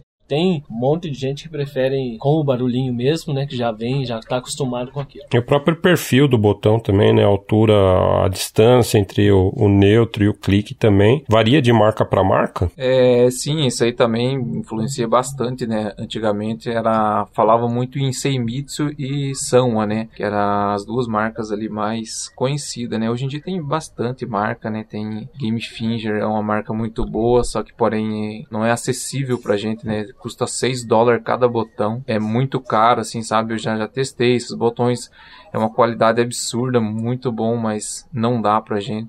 O pessoal vai inventando, né? Por exemplo, tem um americano lá que eles fizeram, adaptaram a micro sherry para botão Sama, e assim vai indo, né? Hoje, abusa, né? É, tem botão Kuro, né? Feito pela Rory. Tem muito botão hoje em dia. Não dá para falar assim que o jogador ele não acha um botão perfeito para ele, que é mentira, porque tem muitas opções no mercado. É, tem as diferenças ali entre ativação, de perfil, então realmente tem que testar, ver o que você se encaixa encaixa melhor. O mais usado continua sendo o São, por causa do perfil e do acionamento dele, mas tem gente que acha muito sensível, tem gente que acha pouco sensível, então por isso que tem essas opções aí. E a própria disposição dos botões também no controle, na parte de cima, né? Tem disposição curva, tem disposição reta, e aí o curvo fica mais anatômico, porque faz mais sentido com a posição da mão do cara, de repente, né? Tem o hitbox, que o bagulho é quase um teclado arcade.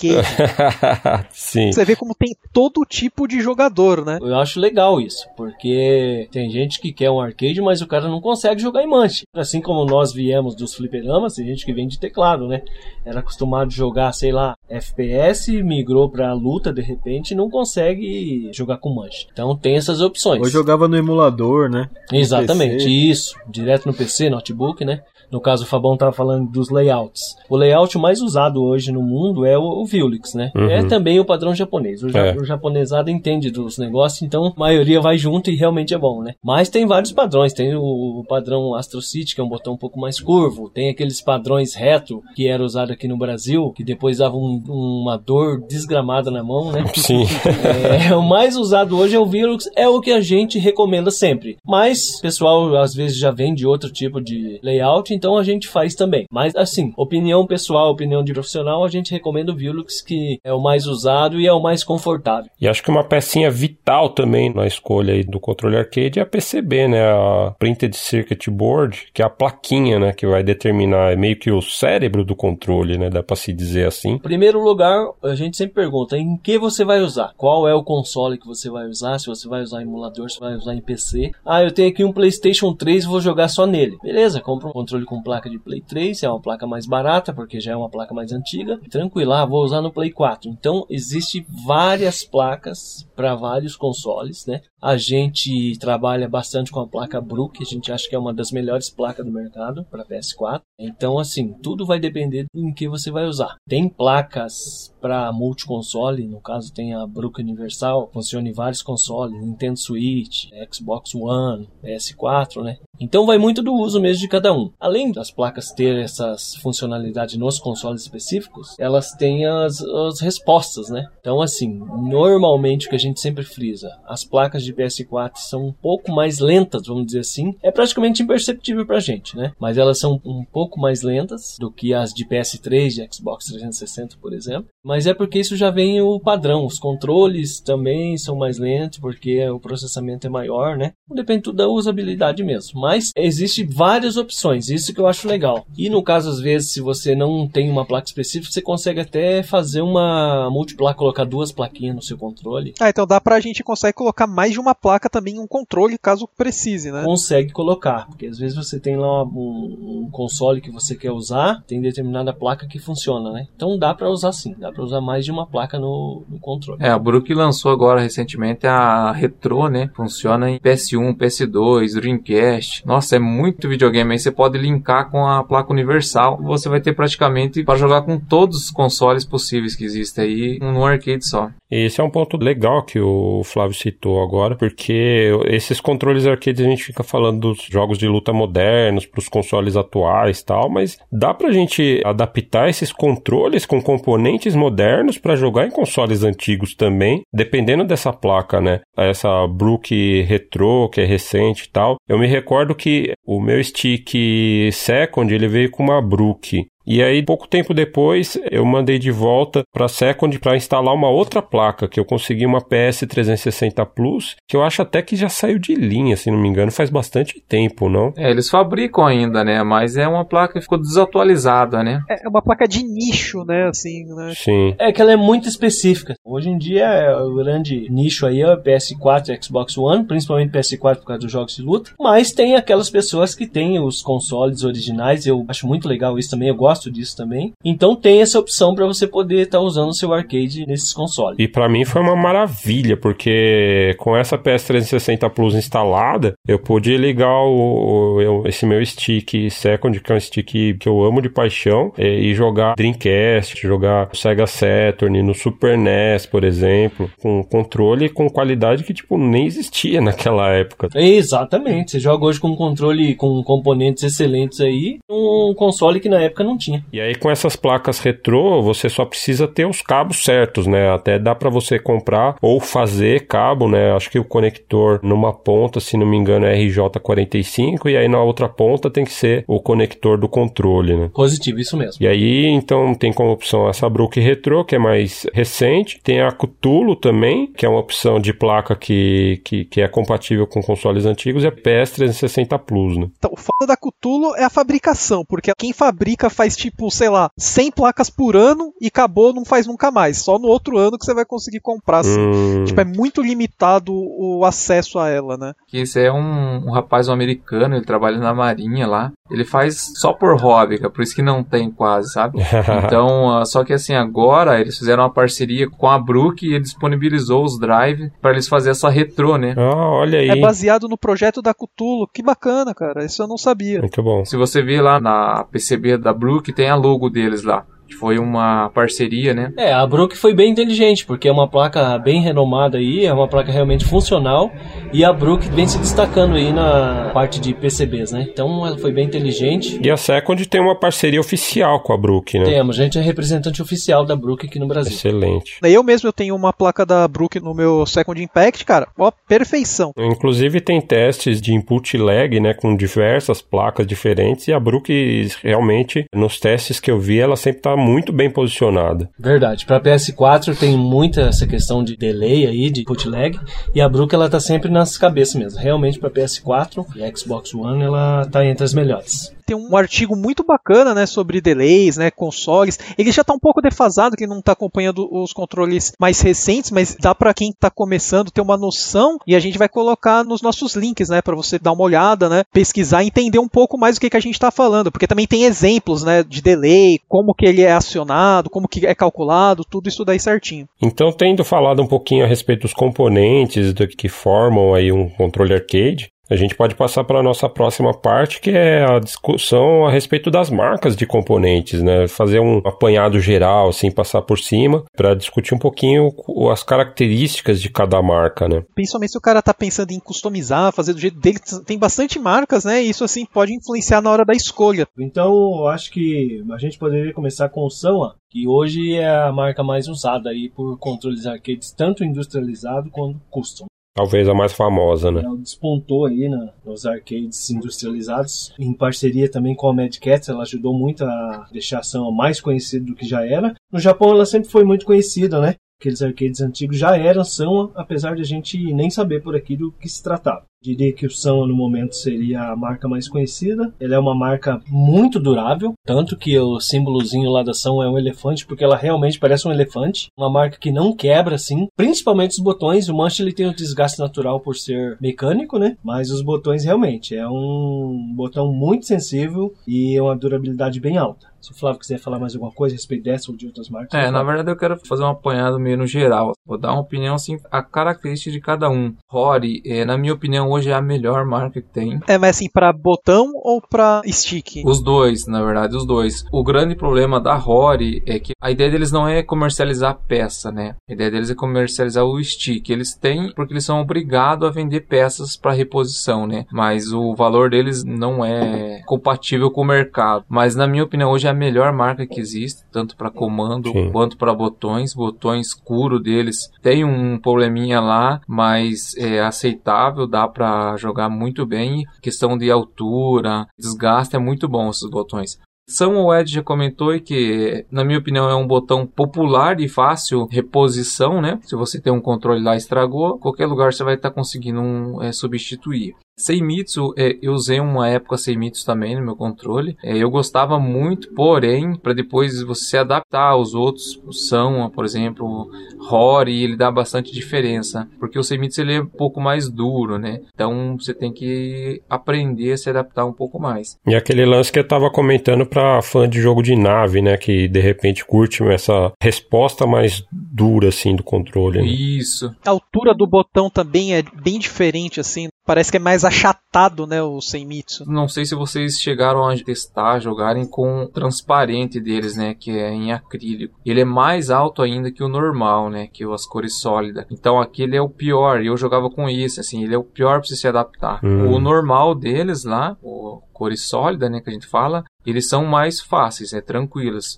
Na minha opinião, excelente nos botões também. Uma pena que é, é difícil acesso à compra, né? Mas é muito bom.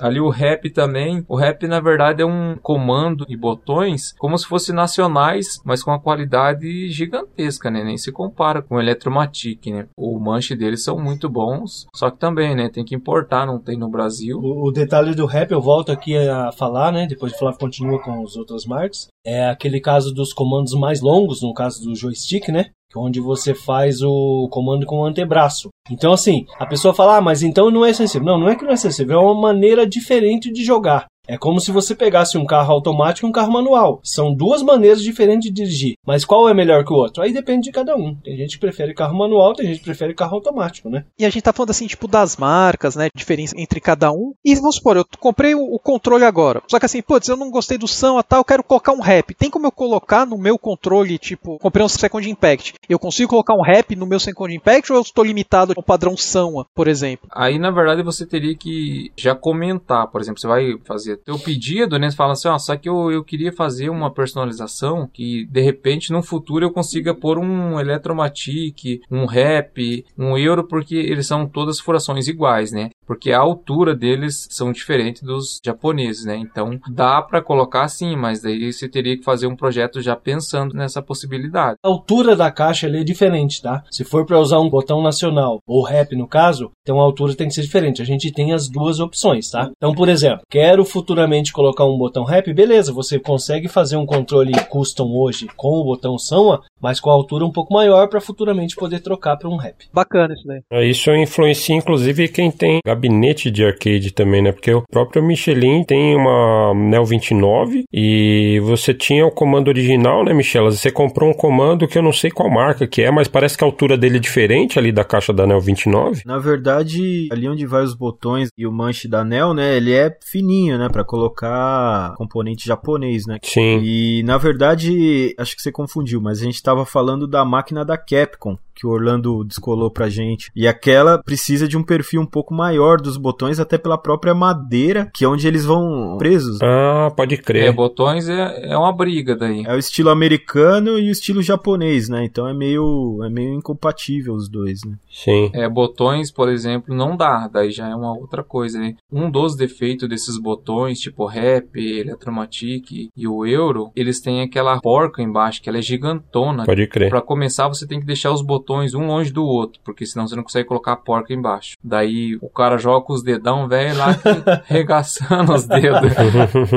então esse é um, um, defeito muito grande dos botões, né? E o manche também, né? O comando é aquela furação diferente de todos, né? E a altura dele que ficou bem complicado ali, de ter que fazer outra caixa, outra furação. Para usar os dois até daria, mas é, tem que pensar e tem que ter certeza que vai realmente usar as duas marcas. Tem que fazer pensando na dimensão maior, né? A grosso modo já teria que estar ciente que você futuramente poderia querer usar o outro, senão realmente é incompatível porque são bem diferentes mesmo, né? Apesar da furação ali ser igual, a furação em si, o tamanho do buraco, vamos dizer assim, mas o uh, parafuso, o tamanho da arruela, a distância dos botões são diferentes mesmo. É, eu, eu indicaria assim, se você quer essas peças, já descarta Eletromatic, né? Eu não, não tenho nada contra eles, mas eles têm um processo de fabricação desde lá Anos 80 eles lançaram. E até hoje eles hum, provavelmente usam o mesmo molde de injeção, então é horrível o manche deles. É, não tá bem tem, defasado mesmo. É muito ruim, então eles não evoluíram, né? Então o Eletromatic, infelizmente, a gente tem que descartar, né? O Rap tem os botões deles também, é muito bom os botões. Também é o mesmo estilo do Eletromatic, com porca atrás e tal. É, é, bom também, mas é o preço acaba sendo mais caro que um São, né? Então, é, isso aí não, não compensa muito, né? mas é por informação. O euro também seria basicamente a mesma coisa que o rap, ele é bem parecido. É, o euro e o rap, eles usam os micro share, né? Esse é o mais famoso do mundo, todo mundo quer esses controles por causa das micro, né? Então, as micros hoje, para comprar no Brasil, quando acha, é na faixa de 15 até 20 reais. O pessoal pede só em uma micro. Tipo, é absurdo, né? Se você vai colocar só num controle, já é 60 reais só de micro, né? Nossa. É, é não, é coisa absurda. Você vai pagar o preço de um São, né? Então, pessoa que vai jogar nisso aí é uma pessoa que já tem um conhecimento, sabe que aquele comando ali, ele vai se adaptar muito bem com ele. Senão, não, não vale a pena, não tem o um porquê você arriscar comprar para testar. O, o rap também, eu nunca usei assim, tipo, até desgastar, mas o pessoal reclama muito que ele, o máximo é um ano de vida útil, ele gasta o, não sei se chama de atuador ou restritor, aquele, a parte de baixo dele lá, é uma parte branca que é um quadrado, é bem até meio estranho, assim, sabe? E aquele ele vai desgastando demais. Para reposição também é bem complicado para importar aquilo ali. Então o pessoal tem uma queixa sobre esse detalhezinho que eles pecaram ali. Isso aí é mais questão de projeto, né? Questão de material tal, mas é só mesmo o pessoal saber que ali ele dá um desgaste bem grande. Se você vai montar um controle arcade, já vai com aquilo certo, que você quer o padrão japonês ou o padrão americano, né? Para montar para não ter problema mais para frente. Positivo, esse eu acho que é o principal mesmo. Um tipo aí de componente que tá fludando o mercado, né? Tipo, está em abundância, são os genéricos, né? E assim, eu falo dos genéricos porque tem também genérico rap e tudo, mas em especial dos, dos genéricos são, mano. Uhum. Porque você vai no Mercado Livre, você digita lá, aparece 200 mil páginas. Você vai, tipo, no AliExpress, eBay também é a mesma coisa. Então, assim, tem muito e são diversos tipos, né, de genéricos que você vai encontrar por aí. Eu mesmo comprei um no AliExpress, cara, foi uma decepção total, porque assim, é, eu não consigo trocar o restritor, os comandos não saem direito, os botões até que são ok, você sente ali um pouquinho de delay, mas dá para utilizar. Mas o Manche, cara, para mim não valeu a pena. Eu até consigo jogar com um jogo tipo de navinha, né? Um jogo que eu não exijo muita diagonal. Mas jogo de luta praticamente é injogável. Ação, infelizmente, né? Como é a marca mais conhecida, sempre vai ser mais copiada. Então existe N tipos de, de imitação, né? De, de cópia. Então eu já testei bastante tipo também. No geral, assim, a maioria deles eles não voltam pro centro. Por exemplo, você fez uma meia-lua ali, ele fica meio travado de um lado, assim, sabe? E aquilo ali com o tempo vai piorando mais. Tem gente que troca a mola para ficar mais duro, tem gente que troca o pivô, mas não adianta, é, é dinheiro jogado fora. É, é, melhor juntar uma graninha ali pegar o original já para não se incomodar, né? A não ser que seja um caso, aquilo que a gente tava falando, um caso, ah, eu quero montar e quero fazer com o mínimo de custo possível para fazer um teste, alguma coisa. Vale assim, mas no geral, depois de um certo tempo, com certeza você vai querer trocar. É sempre, né? Tudo que é copiado, que é genérico, né? Que é a palavra bonitinha para falar pirateado. nunca vai ser igual, né, ao, ao produto original, né? E aí podemos passar então, terminando essa parte dos componentes em si, a gente pode falar dos controles completos, né, de cada uma das marcas, aí, os industrializados e tal. E aí temos diversas marcas, algumas é, mais conhecidas que as outras, ou umas que já até deixaram de operar e tal. Queria que vocês pudessem falar um pouquinho a respeito da experiência de vocês com cada uma das principais marcas, assim, né? Uhum. É, vamos começar as duas marcas que tá mais forte, né? São a Rory, né? Que tem as peças Kuro, né? Que eles fabricam as peças deles já faz uns, uns três anos. Então eles largaram o São e eles partiram para fabricar, né? Os próprios componentes deles. Na minha opinião, são os melhores controles. O preço deles também é muito acessível. Eles têm controle ali a 150 dólares, enquanto a Razer lá lança tem controle a 220, 250 dólares. Então, praticamente é o mesmo controle, só que a Razer joga muito na marca. Lógico, é uma outra qualidade, tem um diferencial da tampa tal, mas as peças, assim, no geral é a mesma coisa, assim. É mais para pessoa, eu sempre digo assim, é fanboy, né? Pessoa que quer todos os componentes dessa marca. Rory tem mais tradição também, né? Uma marca que já está no mercado muito mais tempo, né? Complementando, eu acho que das marcas que estão no mercado é a que está há mais tempo e já tem um nome a zelar, assim como a Mad Cats tinha também na época, né? Uhum. Uhum. Cat se popularizou junto com os TS, né? Foi muito importante isso para a indústria de arcades. O Mad Cats, inclusive, ela deu uma virada na época do Street 4, né? Porque até então ela era conhecida como uma fabricante de acessórios meio que genéricos, assim, descartáveis, né? Exatamente. A Mad Cats era uma empresa com reputação bem baixa. Se você fosse ver no, no ranking aí, assim, se existisse um ranking para isso, ela assim, ela era os produtos de baixo custo. Uhum. Com a entrada do Street Fighter 4, que daí ela criou um arcade já com o próprio nome já diz, né? Que é o Tournament Edition, que era para profissionais, digamos assim, para competição. E aí que ela entrou na, nessa área de um controle melhor, justamente com a Sama. Também deu uma boa valorizada na Sama fora do mercado japonês, que ela já era bem conhecida. Por curiosidade, vocês estão falando que ela começou meio por baixo, assim, tudo. E ela não fazia só controles, ela fazia, tipo, acessórios no geral. E como a gente, um podcast de RGB, tratamento de imagem, é bacana falar que um dos melhores switches SCART de baixo custo foi fabricado pela Mad Cats Ele é quase impossível de encontrar hoje, né? Porque não se fabrica mais, né? Já saiu de catálogo. Mas assim, quando saiu, custava acho que uma média de 40 dólares cada Switch SCART que eles fabricavam. E é comprovado pelo canal do Retro RGB que é um dos que tem a melhor imagem entre os Switches do mesmo preço, né? É, a Mad Catz em si faliu, né? Curiosidade, parece que não foi nem por conta da linha de controles arcades deles e nem era o produto principal. Parece que foi muito por conta do Rock Band, né? Porque eles fabricavam os acessórios oficiais do Rock Band. Esse último que saiu, se não me engano, não fez tanto sucesso e ficou muita coisa encalhada. E aí deu um problema bem grande para Mad Catz e por conta disso eles faliram. A parte dos controles arcades, apesar de não ser o nicho principal da Mad Catz, realmente eles davam lucro para a empresa, digamos assim. Mas esse caso aí dos acessórios pro Rock Band foi o que levou realmente a Mad Catz pro buraco, infelizmente, né? Uma pena. E realmente era uma excelente fabricante, tinha produtos com preços competitivos e de qualidade altíssima. Ela percebeu que os jogadores de fighting games queriam algo de qualidade e ela realmente passou a fabricar produtos de qualidade. Inclusive, os acessórios Rock Band eram de altíssima qualidade também, era muito bom, sempre Também, foi elogiado. pode crer. Mas em um custo um pouco mais alto, que vendeu pouco e acabou, infelizmente, indo pro buraco por, por conta desses componentes aí. Foi um contrato que fizeram na época e não teve como fugir muito, né? Lógico, né, que nada é oficial, mas é, eu li no Shoryuken lá no fórum, lá o pessoal falando que eles iam voltar esse ano tal. Eu acredito que seja mentira, né? Que eles não vão falir assim depois voltar. Eu não sei se é possível, né? Até porque a cena meio que mudou com a saída da Mad Catz, né? A Razer, que teve alguns problemas no passado, inclusive com o stick falhando em final de Evo, assim. Que é uma marca registrada da Razer, de passagem, né, cara? Quem teve um mouse, um teclado aí, sabe o que, que a gente tá falando, né? Verdade. Mas os caras parece que deram o pulo do gato, com o perdão do trocadilho.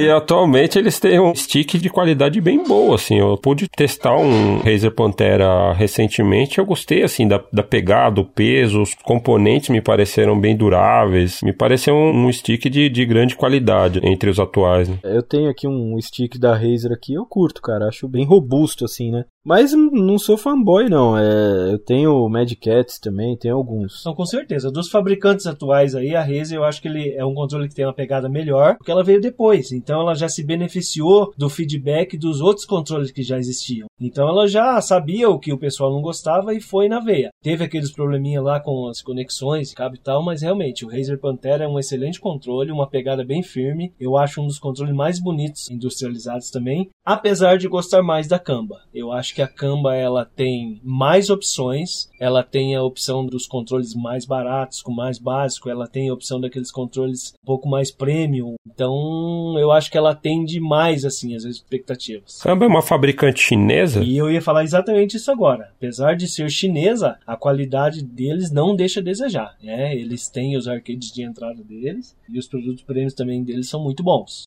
Na minha opinião, das fabricantes industrializadas, aí, dos controles industrializados, seria a melhor opção hoje. Apesar da Holly ter um pouco mais de ser mais conhecida e já ser mais tradicional, eu acho mais legal a Câmara. Ela está sempre tentando inovar e buscando mais opções, diferentes preços e opções assim. Tanto que o arcade hoje, eu acho que o único arcade vendido já com fabricação com Senitsu é da Câmara. É, só para finalizar esse da Kamba aí, é, o, o, ano passado, os modelos deles do passado não era licenciado, né? Então eles tinham para Xbox e para PS, né? Uma coisa que não pode, né? PS, tipo assim. PS3, né? Isso. Então as empresas não liberavam, né? Então eles eram um produto como pirateado, não tinha licença das placas, né? Hoje em dia eles preferiram abrir mão disso e ser um produto oficial, né? Hoje em dia os controles são todos oficiais. Tanto que valeu a pena, né? Eles abrirem mão porque a qualidade deles melhorou muito. Hoje você vê muito top player com o controle da Kamba, né? Ficou bonito e o pessoal acreditou, né? Deu um voto de confiança para eles. Excelente. Então tivemos um overview aí das principais marcas de controles industrializados, né? E aí eu acho que a gente pode passar pro nosso carro-chefe do podcast, que é a Second, né? É isso que eu ia falar. Não terminou ainda as marcas principais. Ainda tem a Second Impact, né? A gente deixa agora o Ed, o Flávio aí, né? Explicar um pouquinho dos controles, as características, né? Que eles têm em seus controles e nos seus produtos, né? Pra galera se situar e saber o que, que tá acontecendo no mercado brasileiro também. Eu vou fazer uma pequena introdução aqui só sobre qual é a ideia. A gente falou um pouquinho lá no começo, né? E depois o Flávio vai estar falando mais sobre os produtos em si. Né, cada componente, enfim. A Second nasceu com a premissa mesmo de ser uma empresa genuinamente brasileira, onde a gente queria trazer produtos de qualidade, né? A gente já estava cansado desses produtos nacionais, Eletromatic, enfim, nada contra, pessoal. Mas se você comparar a qualidade com os produtos japoneses, peças importadas, realmente dava diferença. Claro que também tem um preço nisso, os produtos nacionais eram muito mais baratos. Mas o que eu quero dizer é assim, a Second nasceu com a premissa de trazer algo de qualidade para o brasileiro. Começamos importando peças São, era líder do mercado quando a gente surgiu. Continua ainda líder, né? O Flávio vai estar falando aqui agora a respeito de alguns produtos e algumas coisas que a gente tem, inclusive com a fabricação aí de peças para estar oferecendo para os nossos clientes. No começo a gente comentou de controle de entrada, tal, né, com peças similares. Hoje, na verdade, a gente não manda mais o comando manche similar. Hoje todos os controles feitos a gente manda com o nosso manche de nossa fabricação. O pessoal sempre pergunta: "Ah, como que é o manche? Qual que é a diferença?". Hoje a gente está trabalhando somente com sensor. Provavelmente daqui uns 15 dias a gente vai estar tá lançando com o micro, né? Ó, me coloca na lista aí, hein? Opa, pode deixar. Esse eu quero testar, hein? E só pra lembrar, galera, hoje é dia 1 de setembro que a gente tá gravando isso aqui, né? Então, 15 dias pra frente aí, o pessoal já pode procurar. É capaz de quando for ao ar já esteja rolando até então. No máximo uns 30 dias aí já deve estar disponível para venda comercial. É, é assim, o, o, pessoal sempre cobra a gente, assim, no geral, oh, mas você fala que vai lançar tal dia, tal. É complicado, assim, sabe? a gente faz um protótipo, não, tá, tá perfeito. Daí a gente chega aqui e faz a placa, faz a alteração, e vai jogar. Puxa, acho que dá pra dar uma alteradinha aqui. E assim vai indo. A gente não vai oferecer um produto para venda que a gente não acha que está 100%, porque, como o Ed falou, nosso intuito não é isso. A gente quer levar qualidade sempre para o nosso cliente, né? Então, a gente tem o nosso com sensor, que esse ele é 100% finalizado, não tem alteração. Esse com micro, ele vai ser um diferencial e é uma coisa inédita, ninguém fez aí no mundo, aí não adianta falar que a gente copiou, que usou ideia disso, daquilo. Esse foi uma ideia que a gente desenvolveu. A gente vai usar uma micro shell, mas é uma coisa diferente, assim, sabe? Vai ser uma ideia muito legal, o pessoal vai gostar. Vai pegar aquele público que não quer barulho e que não quer usar sensor, que é a maioria do pessoal reclama. Então a gente pensou específico nesse público aí. Tem o pessoal que é muito preconceituoso com respeito de manche com um sensor óptico, porque teve vários manches antigamente que apresentou vários problemas, tinha um problema de acionamento, tinha vários problemas. Mas a gente, quando foi desenvolver, o Flávio, juntamente com algumas pessoas que fez o desenvolvimento do projeto, já sabia desses problemas. Como eu disse, quando a Razer entrou, ela já tinha o feedback. Então a gente também já tinha esse feedback dos problemas dos manches ópticos antigos. Então assim, esse manche óptico é um manche excelente. Quem ainda tem um pouquinho de preconceito deve testar.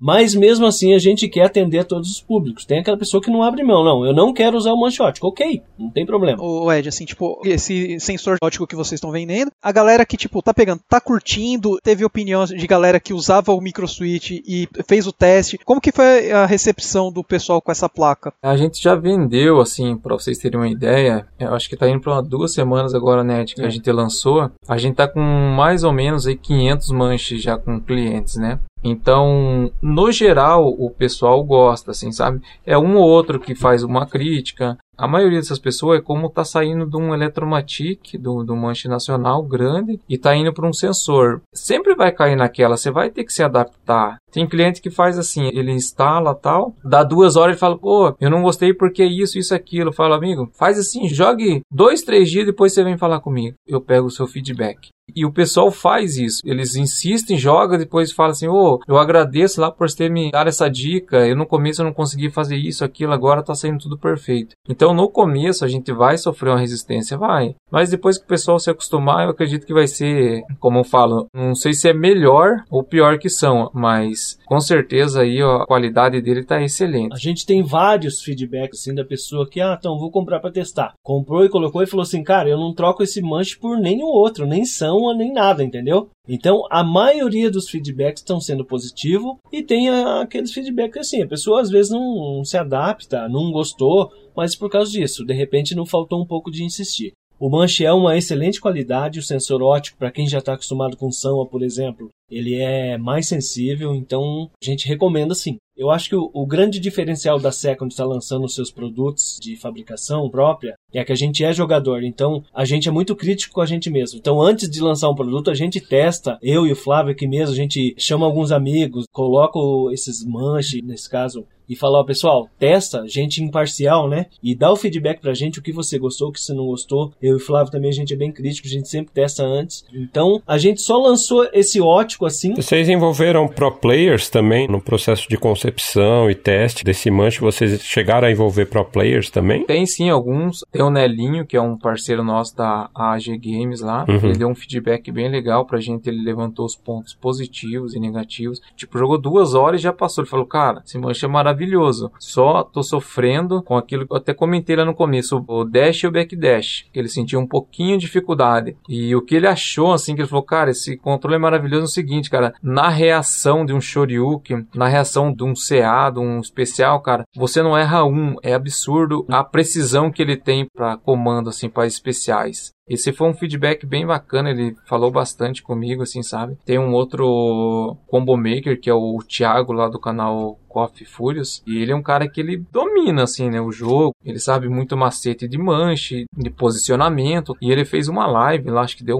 quase duas horas de live testando graças a Deus, foi um cara assim que eu até tinha medo, assim, dele dar um feedback, porque ele é um cara assim que ele é muito técnico, né? Então ele sabe tudo sobre KOF. E KOF é um jogo muito difícil de fazer combos, né? De execução, ele é realmente muito exigente. Ele é muito forte. E tem uns combos lá. Menos pro Jean, porque aquele cara ele joga com uma mão e o cara, tipo, ganha tudo quanto é campeonato, não existe pro cara, tipo. É, bem dessa. Então esse brasileiro, o Thiago, cara, ele faz uns combos absurdos, assim, sabe? E, cara, ele fez um feedback ao vivo, assim, foi muito bom o feedback dele. Ele gostou demais, não sentiu dificuldade nenhuma em fazer os comandos. Uma coisa que ele levantou, que isso é bem proposital nosso, que o nosso manche, a gente diminuiu o espaço dele, o, acionamento. O dead zone, o são até a gente eliminou, né? O Sound original, se você pegar ali novo, ele tem um dead zone que já vem de fábrica, né? Meio mole. Então ali com o tempo de jogo, assim, principalmente aqueles caras que jogam bastante coffee e que jogam todo dia, é um ano você já não consegue usar quase um Sound. Você tem que trocar o pivô de tão mole que ele fica. Então isso foi uma coisa que a gente corrigiu, esse dead zone. Então ele ficou bem menor que o São, o acionamento ficou menor e o pivô dele, a gente fez uma fabricação um material bem sólido, sabe? A gente fez um estudo que não é para dar problema com menos de 3 anos. Isso aí é um material que é feito próprio para engenharia mesmo, sabe? Para aguentar o atrito ali. e tem mais uma, né? A vantagem de, de ter um, um, comando desse nosso, falo assim, um pivô desse modelo a gente tá vendendo a 5 reais. Digamos que o cliente lá joga, quebra, acontece alguma coisa, você vai pagar 5 reais. Hoje um pivôção, quando acha no Brasil, é 15, 20 reais. Uma coisa que é meio difícil, né, de conseguir comprar. Se for importar, então aí vai pro dobro do preço. Então, essa é uma grande vantagem, né, de ter um manche de fabricação nacional. Eu vou estar fazendo um vídeo, assim, bem detalhado, bem técnico sobre esse manche, explicando o processo de injeção, os materiais, o que, que é contração. Vai ser um vídeo meio longo, sabe? Mas eu quero explicar bem para o público entender, sabe? Até aquele leigo, para o pessoal ter uma noção melhor, né? E falando nisso, a gente vai deixar aí o link na descrição do podcast pro canal da Second Impact lá no Facebook para todo mundo poder acompanhar esses conteúdos também. Inclusive tem um reviewzinho, né, também bem bacana desse novo controle, né, mostrando a fábrica, um pouco aí do maquinário do pessoal da Second Impact. Isso do nosso querido aí Igor 3K que fez a entrevista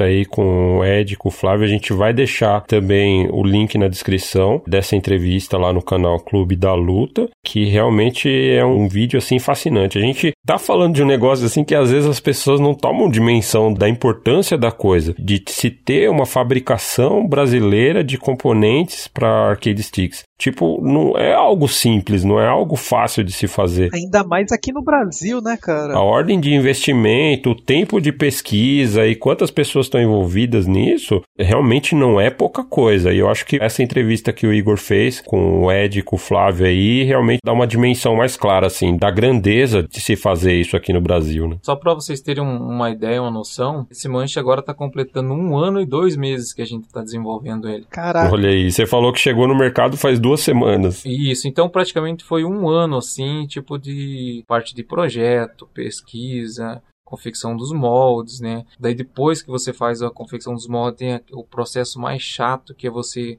ajustar o produto, né? Você faz o processo de injeção, pô, não gostei disso, não gostei daquilo, tem que ajustar aqui. Esse é um dos piores processos que tem. Ele é lento, gasta muito dinheiro, às vezes você não, não consegue chegar onde você queria, daí vai indo tempo, tempo e cliente pedindo. Essa é uma das piores partes, sabe?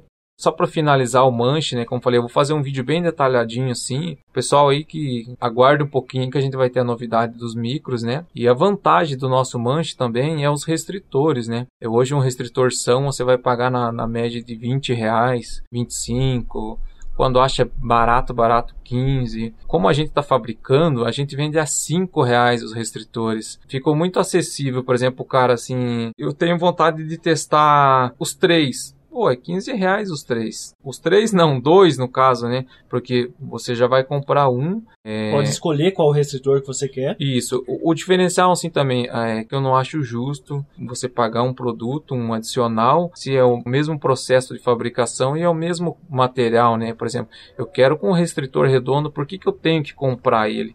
Não pode vir no, no comando direto, né? Então, esse é um diferencial nosso também você pode estar escolhendo sem custo algum. E se quiser adicionar mais os outros dois, digamos circular, quadrado e octagonal, só vai pagar 10 reais a diferença. Quase o preço aí do pãozinho na padaria, né, cara? pra pegar dois restritores. A diferença de ter um produto nacional, né? É, um sensor hoje SAMA custa aí, eu falei lá no começo, 60, 65 reais. A gente tá vendendo o nosso manche por 70 completo, com baltop ou cotonete, com restritor circular, redondos cliente que escolhe com mola mais forte, mais fraca. Então a fabricação aqui vai beneficiar todo mundo, porque o, o, preço ficou muito atrativo, né? O cara pode comprar do jeito que ele quiser, né? O controle. E como que tá o mercado, né, brasileiro hoje em dia? A recepção, tipo, no geral, o mercado de arcade tá crescendo, tá bacana. A cena, né, aqui no Brasil. Como que vocês veem isso daqui? É, a, a cena, assim, no geral, todo ano cresce, assim, eu vejo que sempre melhora, né?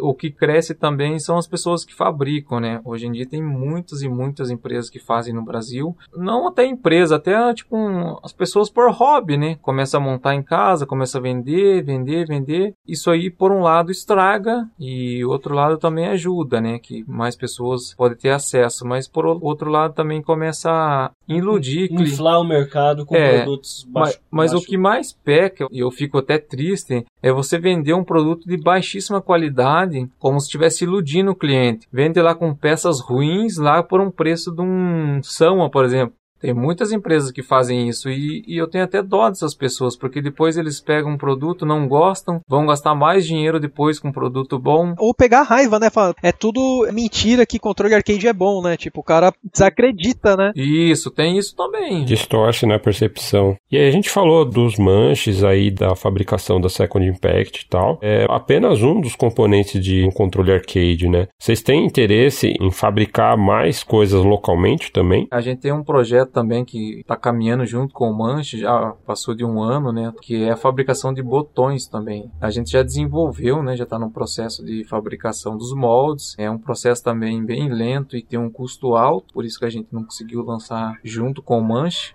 Mas a nossa expectativa aí é no máximo final do ano tá lançando ele. Também vai ser uma coisa nova, vai ter várias cores novas, vai ter opções de clique, tem aquelas pessoas assim que falam, ah, eu gosto de Semits, eu gosto de Sama você vai ter a opção do mesmo botão ter a, a mesma força de acionamento. É, a gente vai trabalhar com as micro share, né? Todo mundo já conhece, sabe que atualidade são as melhores micros mecânicas que tem, né? Então elas têm a força, né? Você pode lá escolher, por exemplo, 50 gramas, 60 gramas, 70, se não me engano vai até 95 gramas o acionamento. E lógico, vai trabalhar assim com provavelmente umas quatro marcas, né? Quatro, quatro modelos, né? Então vai ter aquele cliente que gosta de um igual Sam, um que gosta um pouco mais leve, um que gosta de tipo um, um parecido com Seimitsu. Então o cliente vai ter várias opções para escolher. Caramba, vai ter meu. botões Silent também, né? Que a micro é Silent. Então vai ser bastante novidade para nosso cliente, para todo mundo. Mais uma coisa aí para colocar no radar, né? E uma outra coisa aí que a gente pelo menos eu, né? Babo, paga um pau aí nos bar tops. Tem alguma novidade nessa área aí? Como é que tá? É, bar top, na verdade a gente faz ainda, sabe? Nosso modelo assim é somente o Vulix por enquanto. O pessoal cobra muito a gente pra gente fazer um modelo de acrílico, um modelo mais barato, alguma coisa assim. Na verdade, o que f vamos dizer assim, no Brasil. pra usar o português claro. É correios, cara, é o transporte, cara, é absurdo. É. Você vai enviar, assim, tipo, um bar top é grande, é pesado, tem, tem que ter uma embalagem boa, tudo. Você vai enviar para São Paulo, aqui que é do lado, é 150, 170 reais de frete. Leva lá uma semana, 10 dias para chegar. Então essa é uma coisa assim que eu em particular me desanima, sabia fazer isso aí. A gente fica com pena assim de ter que cobrar de um cliente, por exemplo. Quanto que foi para aquele lugar lá, Fortaleza? é, um rapaz uh, ficou revoltado, eu entendi a revolta dele. Ele ia fazer uma compra, né? Lógico que ele não fez. De um comando de um manche, 220 reais. Nossa. É. Cara, é absurdo. Então, se for mandar, tipo, uma bar top pra mais longe daqui, Fortaleza, que é um mercado grande lá, né, no, no Ceará, fica absurdo, fica inviável. Então, a gente fica meio de mãos atadas pra, pra fazer esses envios, né? Uhum. Limita, né, a área de abrangência aí que vocês têm, né? Exatamente, porque as pessoas gostam do nosso produto, o bar top é um produto, nossa, quem vê de perto, sim, gosta muito e realmente é um produto muito bonito, muito legal, a ideia, né? Mas é isso, limita. Infelizmente, limita. Então, então, assim, o bar top a gente continua fabricando, mas em quantidade bem menor. Que pena, porque até quem vê de longe aí paga um pau, viu? Garanto pra você. É, esse a gente faz, assim, a média de quatro por ano, sabe? É poucas áreas que a gente consegue estar tá entregando, né? Então a gente, infelizmente, tá meio limitado nesse bar top. Vamos ver se o ano que vem a gente consegue lançar algum modelo mais fácil para envio, né? E eu acho que seria bacana a gente detalhar um pouco mais a respeito dos controles arcades que a Second oferece, né? A gente tem aí linhas de controles desde o do básico até os profissionais e também a linha premium. O básico é aquilo que a gente já tinha comentado, é pessoa que, ah, nunca usei um controle arcade e gostaria de experimentar, mas não quer investir agora um valor um pouco maior, porque não sabe se vai se adaptar, se vai gostar ou não, né? Então a gente oferece uma linha de controle de entrada. Essa linha fazemos com um case em MDF para ter um custo menor para o cliente. A gente tem algumas opções de skin, o pessoal popularmente chama aí. Não é um controle que você pode customizar 100%, mas ele tem algumas opções. Você pode escolher as skins, é um controle relativamente barato aí, as pessoas podem estar tá comprando e para fazer aquele teste se gostam ou não. Nossa segunda linha de controle são os controles em acrílico, personalizados, né? Uhum. Você pode escolher qual o tipo de caixa. A gente tem mais de 10 formatos de case em full acrílico pode estar tá escolhendo cores de botões, pode estar tá escolhendo a arte que você quer. Ah, eu sou jogador de King of Fighters, então a gente faz arte baseado naquilo que o cliente quer. E design original, né? São artes fantásticas. Normalmente o pessoal gosta de colocar o um nome, nickname, tag, esse tipo de coisa no controle, porque já é um controle personalizado, né? Então escolhe o char, escolhe o tema, coloca seu nome, fazemos esse tipo de serviço também. Oferecemos vários tipos de placa, a gente tem placa Brook, por exemplo, para PS4, PS3 PC. Temos a Brook Universal, que é multiplataforma, serve para vários consoles, Nintendo Switch, é, Xbox One, Xbox 360, isso tudo na Universal. A Brook Retro também tem? A Brook Retro por enquanto não temos, mas nossa intenção é, é de ter também. Legal. Para quem já tem, eh, vai ser fácil a instalação, para atualizar para Brook é um pouco mais complicado. Coisa simples, a princípio, ah, quero trocar para uma Brook Retro. Na verdade, como a gente tem que fazer ali as ligações do cabo RJ, que é diferente não é USB, né? Então, normalmente o que a gente pediria? O que a gente já faz quando a pessoa quer trocar de uma placa para outro tipo de sistema. Mandaria o arcade para a gente, a gente faz a substituição assim que tivermos a placa disponível. No momento não temos ainda, tá? Mas estamos em negociação já. Excelente. E para PS4 temos além da Brook, ah, a pessoa tem um pé atrás assim com a Brook, porque às vezes dependendo do tipo de atualização com o PS4, eu acho que é legal falar isso, você precisa atualizar a Brook.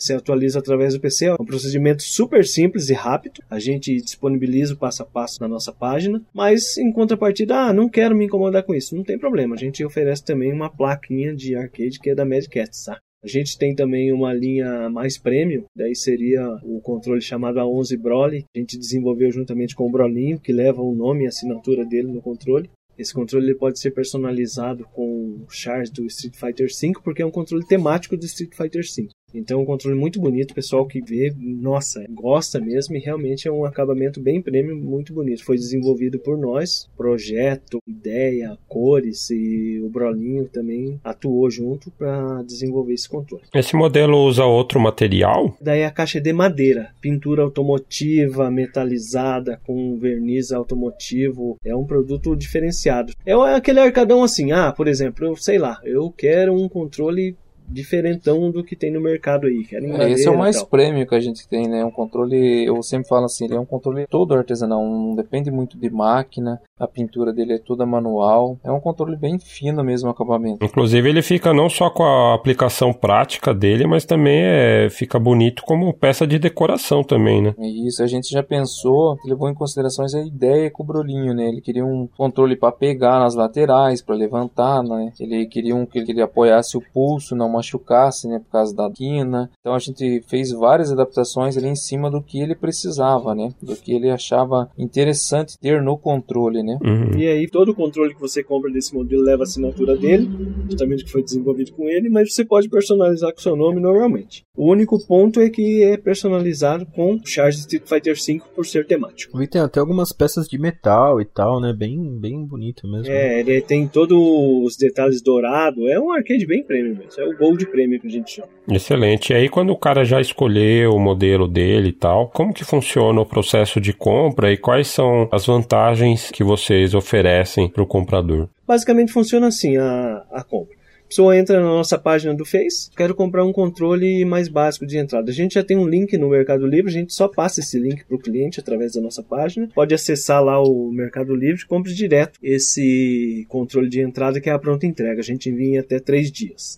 Os controles premium, tanto esse A11 Broly quanto os outros 10 modelos que a gente tem acrílico, a gente trabalha sobre encomenda. Como funciona? O cliente entra na página, solicita um orçamento ou diz qual é o modelo que quer. A gente inicia o processo de fabricação, a média é entre 15 e 30 dias, depende da demanda e como vai estar. Aí no final do processo, quando o controle está prontinho para envio, o cliente faz o pagamento, pode ser via Mercado Livre, que pode ser parcelado em até 12 vezes. Alguns clientes não gostam de usar Mercado Livre, querem simplesmente pagar mesmo, pode ser uma transferência ou a gente também faz via boleto pelo Mercado Livre. Finalizando o pagamento, a gente já envia para o cliente via correios mesmo. Muito bem embalados, inclusive, né? Acho que é sempre bom ressaltar. Verdade. A gente tem uma preocupação grande com isso, porque no caso dos correios aí, depende para a região que for, é complicado. Então a gente embala muito bem mesmo. Garantia dos nossos arcades é de um ano. Qualquer coisa que aconteça nesse período, a gente cobre com a garantia das peças. A gente só não cobre queda, né, pessoal? É, não tem como, né? Se o cara tacar na parede, essas coisas, né?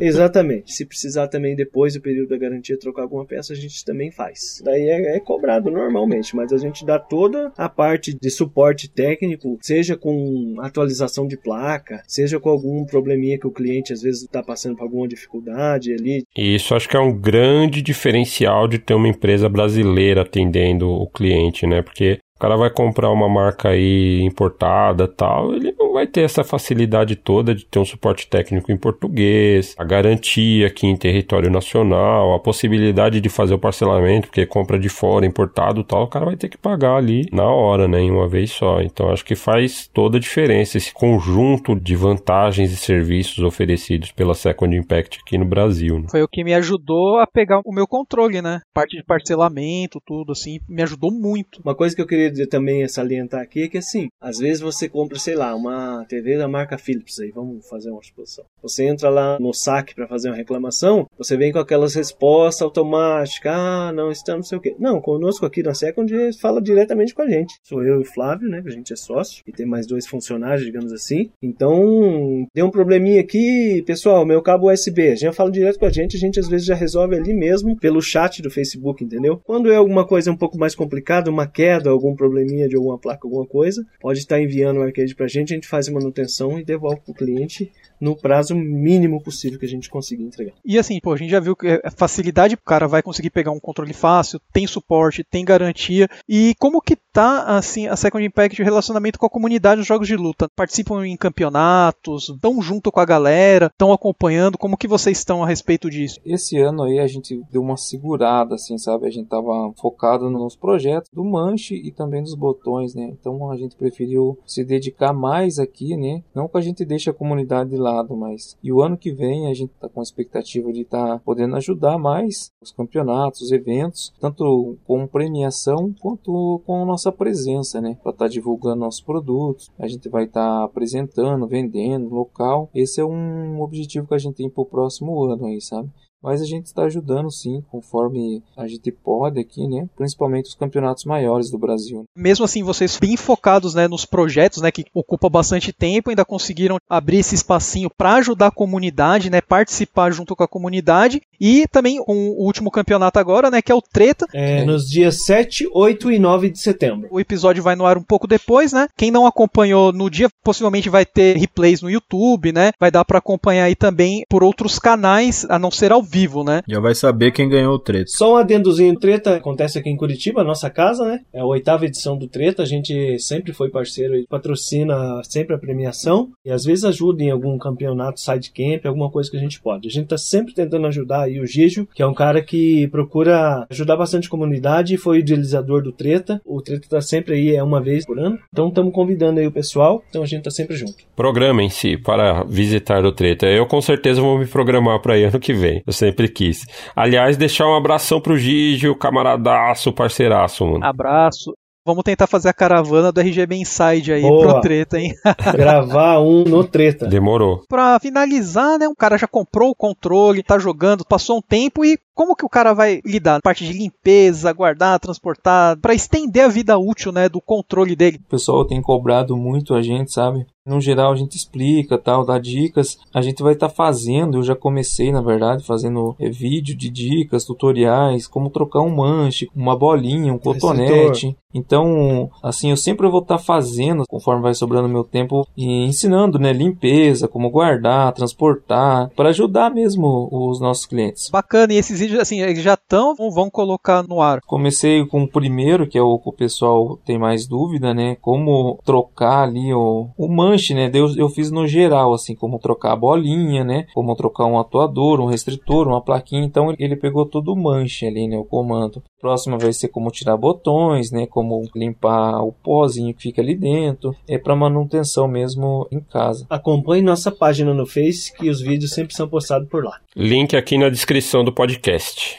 E aí chegamos aos finalmente aqui desse episódio. É uma aula, né, cara? Tipo, não foi um, simplesmente um episódio. Demais. Didático, informativo, divertido, pelo menos pra gente, eu acho que foi muito proveitoso. Espero que os ouvintes também tenham gostado e tirado proveito aí dessa aula a respeito de controles arcade. Perder um pouco do medo assim, né? Putz, será que eu compro? Será que eu não compro? Será que vai ser bom para mim, né? Tipo, acho que o cara já consegue ir e ter a noção se vai precisar ou não de um controle arcade na vida dele, né? E se se decidir pela compra, já sabe para quem recorrer também.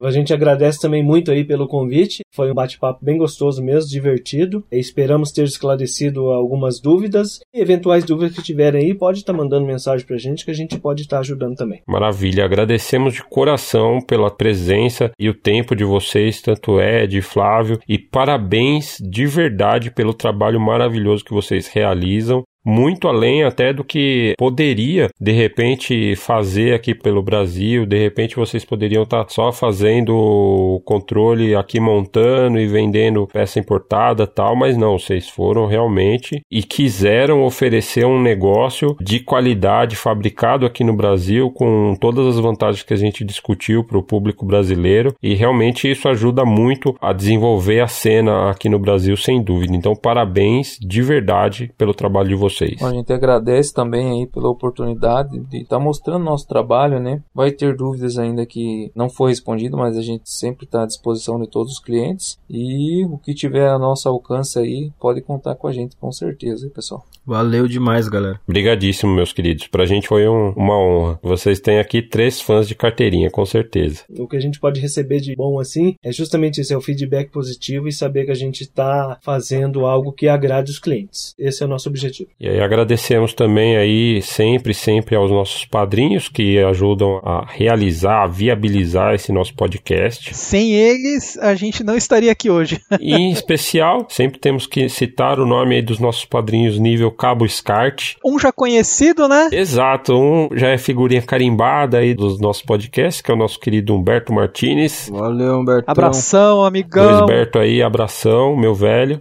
E temos um novo cabo SCART, né? É, na verdade foi um upgrade, né, cara? o nosso amigo Junião aí do canal Minicast aí, um canal Parceiraços. extraordinário aí. Sempre tem umas lives bacanas, uns vídeos legais. A gente indica sempre que a gente pode, né? Isso aí, Junião. Obrigado, meu querido, meu velho, parceiraço. Fica aí a recomendação para todo mundo aí acompanhar o canal do Minicast lá também. Só conteúdo de qualidade. E aí teremos o nosso próximo episódio. O que, que, será que vem por aí, hein? Cara, a gente adiantou bastante, passou por gerações, mas acho que seria legal a gente voltar um pouco no tempo e falar aí dos pais do RGB, né? Voltar às origens das gerações dos games aí. Então, no próximo episódio, a gente vai falar a respeito de Atari, Intellivision, Odyssey, esses consoles pré-históricos aí das primeiras gerações de videogames. Também não só falar a respeito dos jogos e a sua história, tá? Mas também como tirar o RGB desses consoles, né? Vamos aprender bastante e vamos ver se é possível realmente tirar, né? Porque será que dá?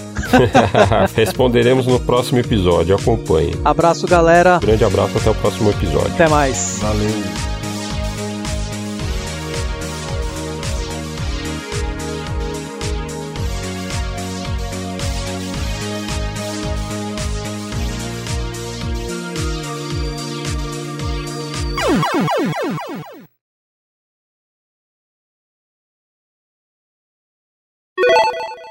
Que foi o, o relembrando. Começou. É, relembrando bons gêneros. Relembrando, relembrando gêneros bons. Recordando gêneros bons. O Alex já chupou duas vezes já, tá da hora esse podcast. Chupou duas vezes. Tem que aguentar o Michelinha falar, tá vendo? Controle do Mega. Ah, eu falei. Já tamo no lucro já, mano. Algum resistor seja mais indicado. Michelinha, né, pausa, pausa, pausa. Resistor não, restritor. Não é parte elétrica. Desculpa. Tô pensando no trabalho. Meu arcade tá crocante, será que é o resistor? Quantos K, né? Vamos trocar. Vou pôr um resistor mais forte aqui. É, pode ser que ele goste mais. Puta, deu um branco. o restritor, mano. É, e aí a gente entra aqui no atenuador. Que a gente... Na parte eletrônica de novo. Foi mal, nem, nem me liguei. é atuador, seu arrombado. Vou atenuar seus. Dois. Cara.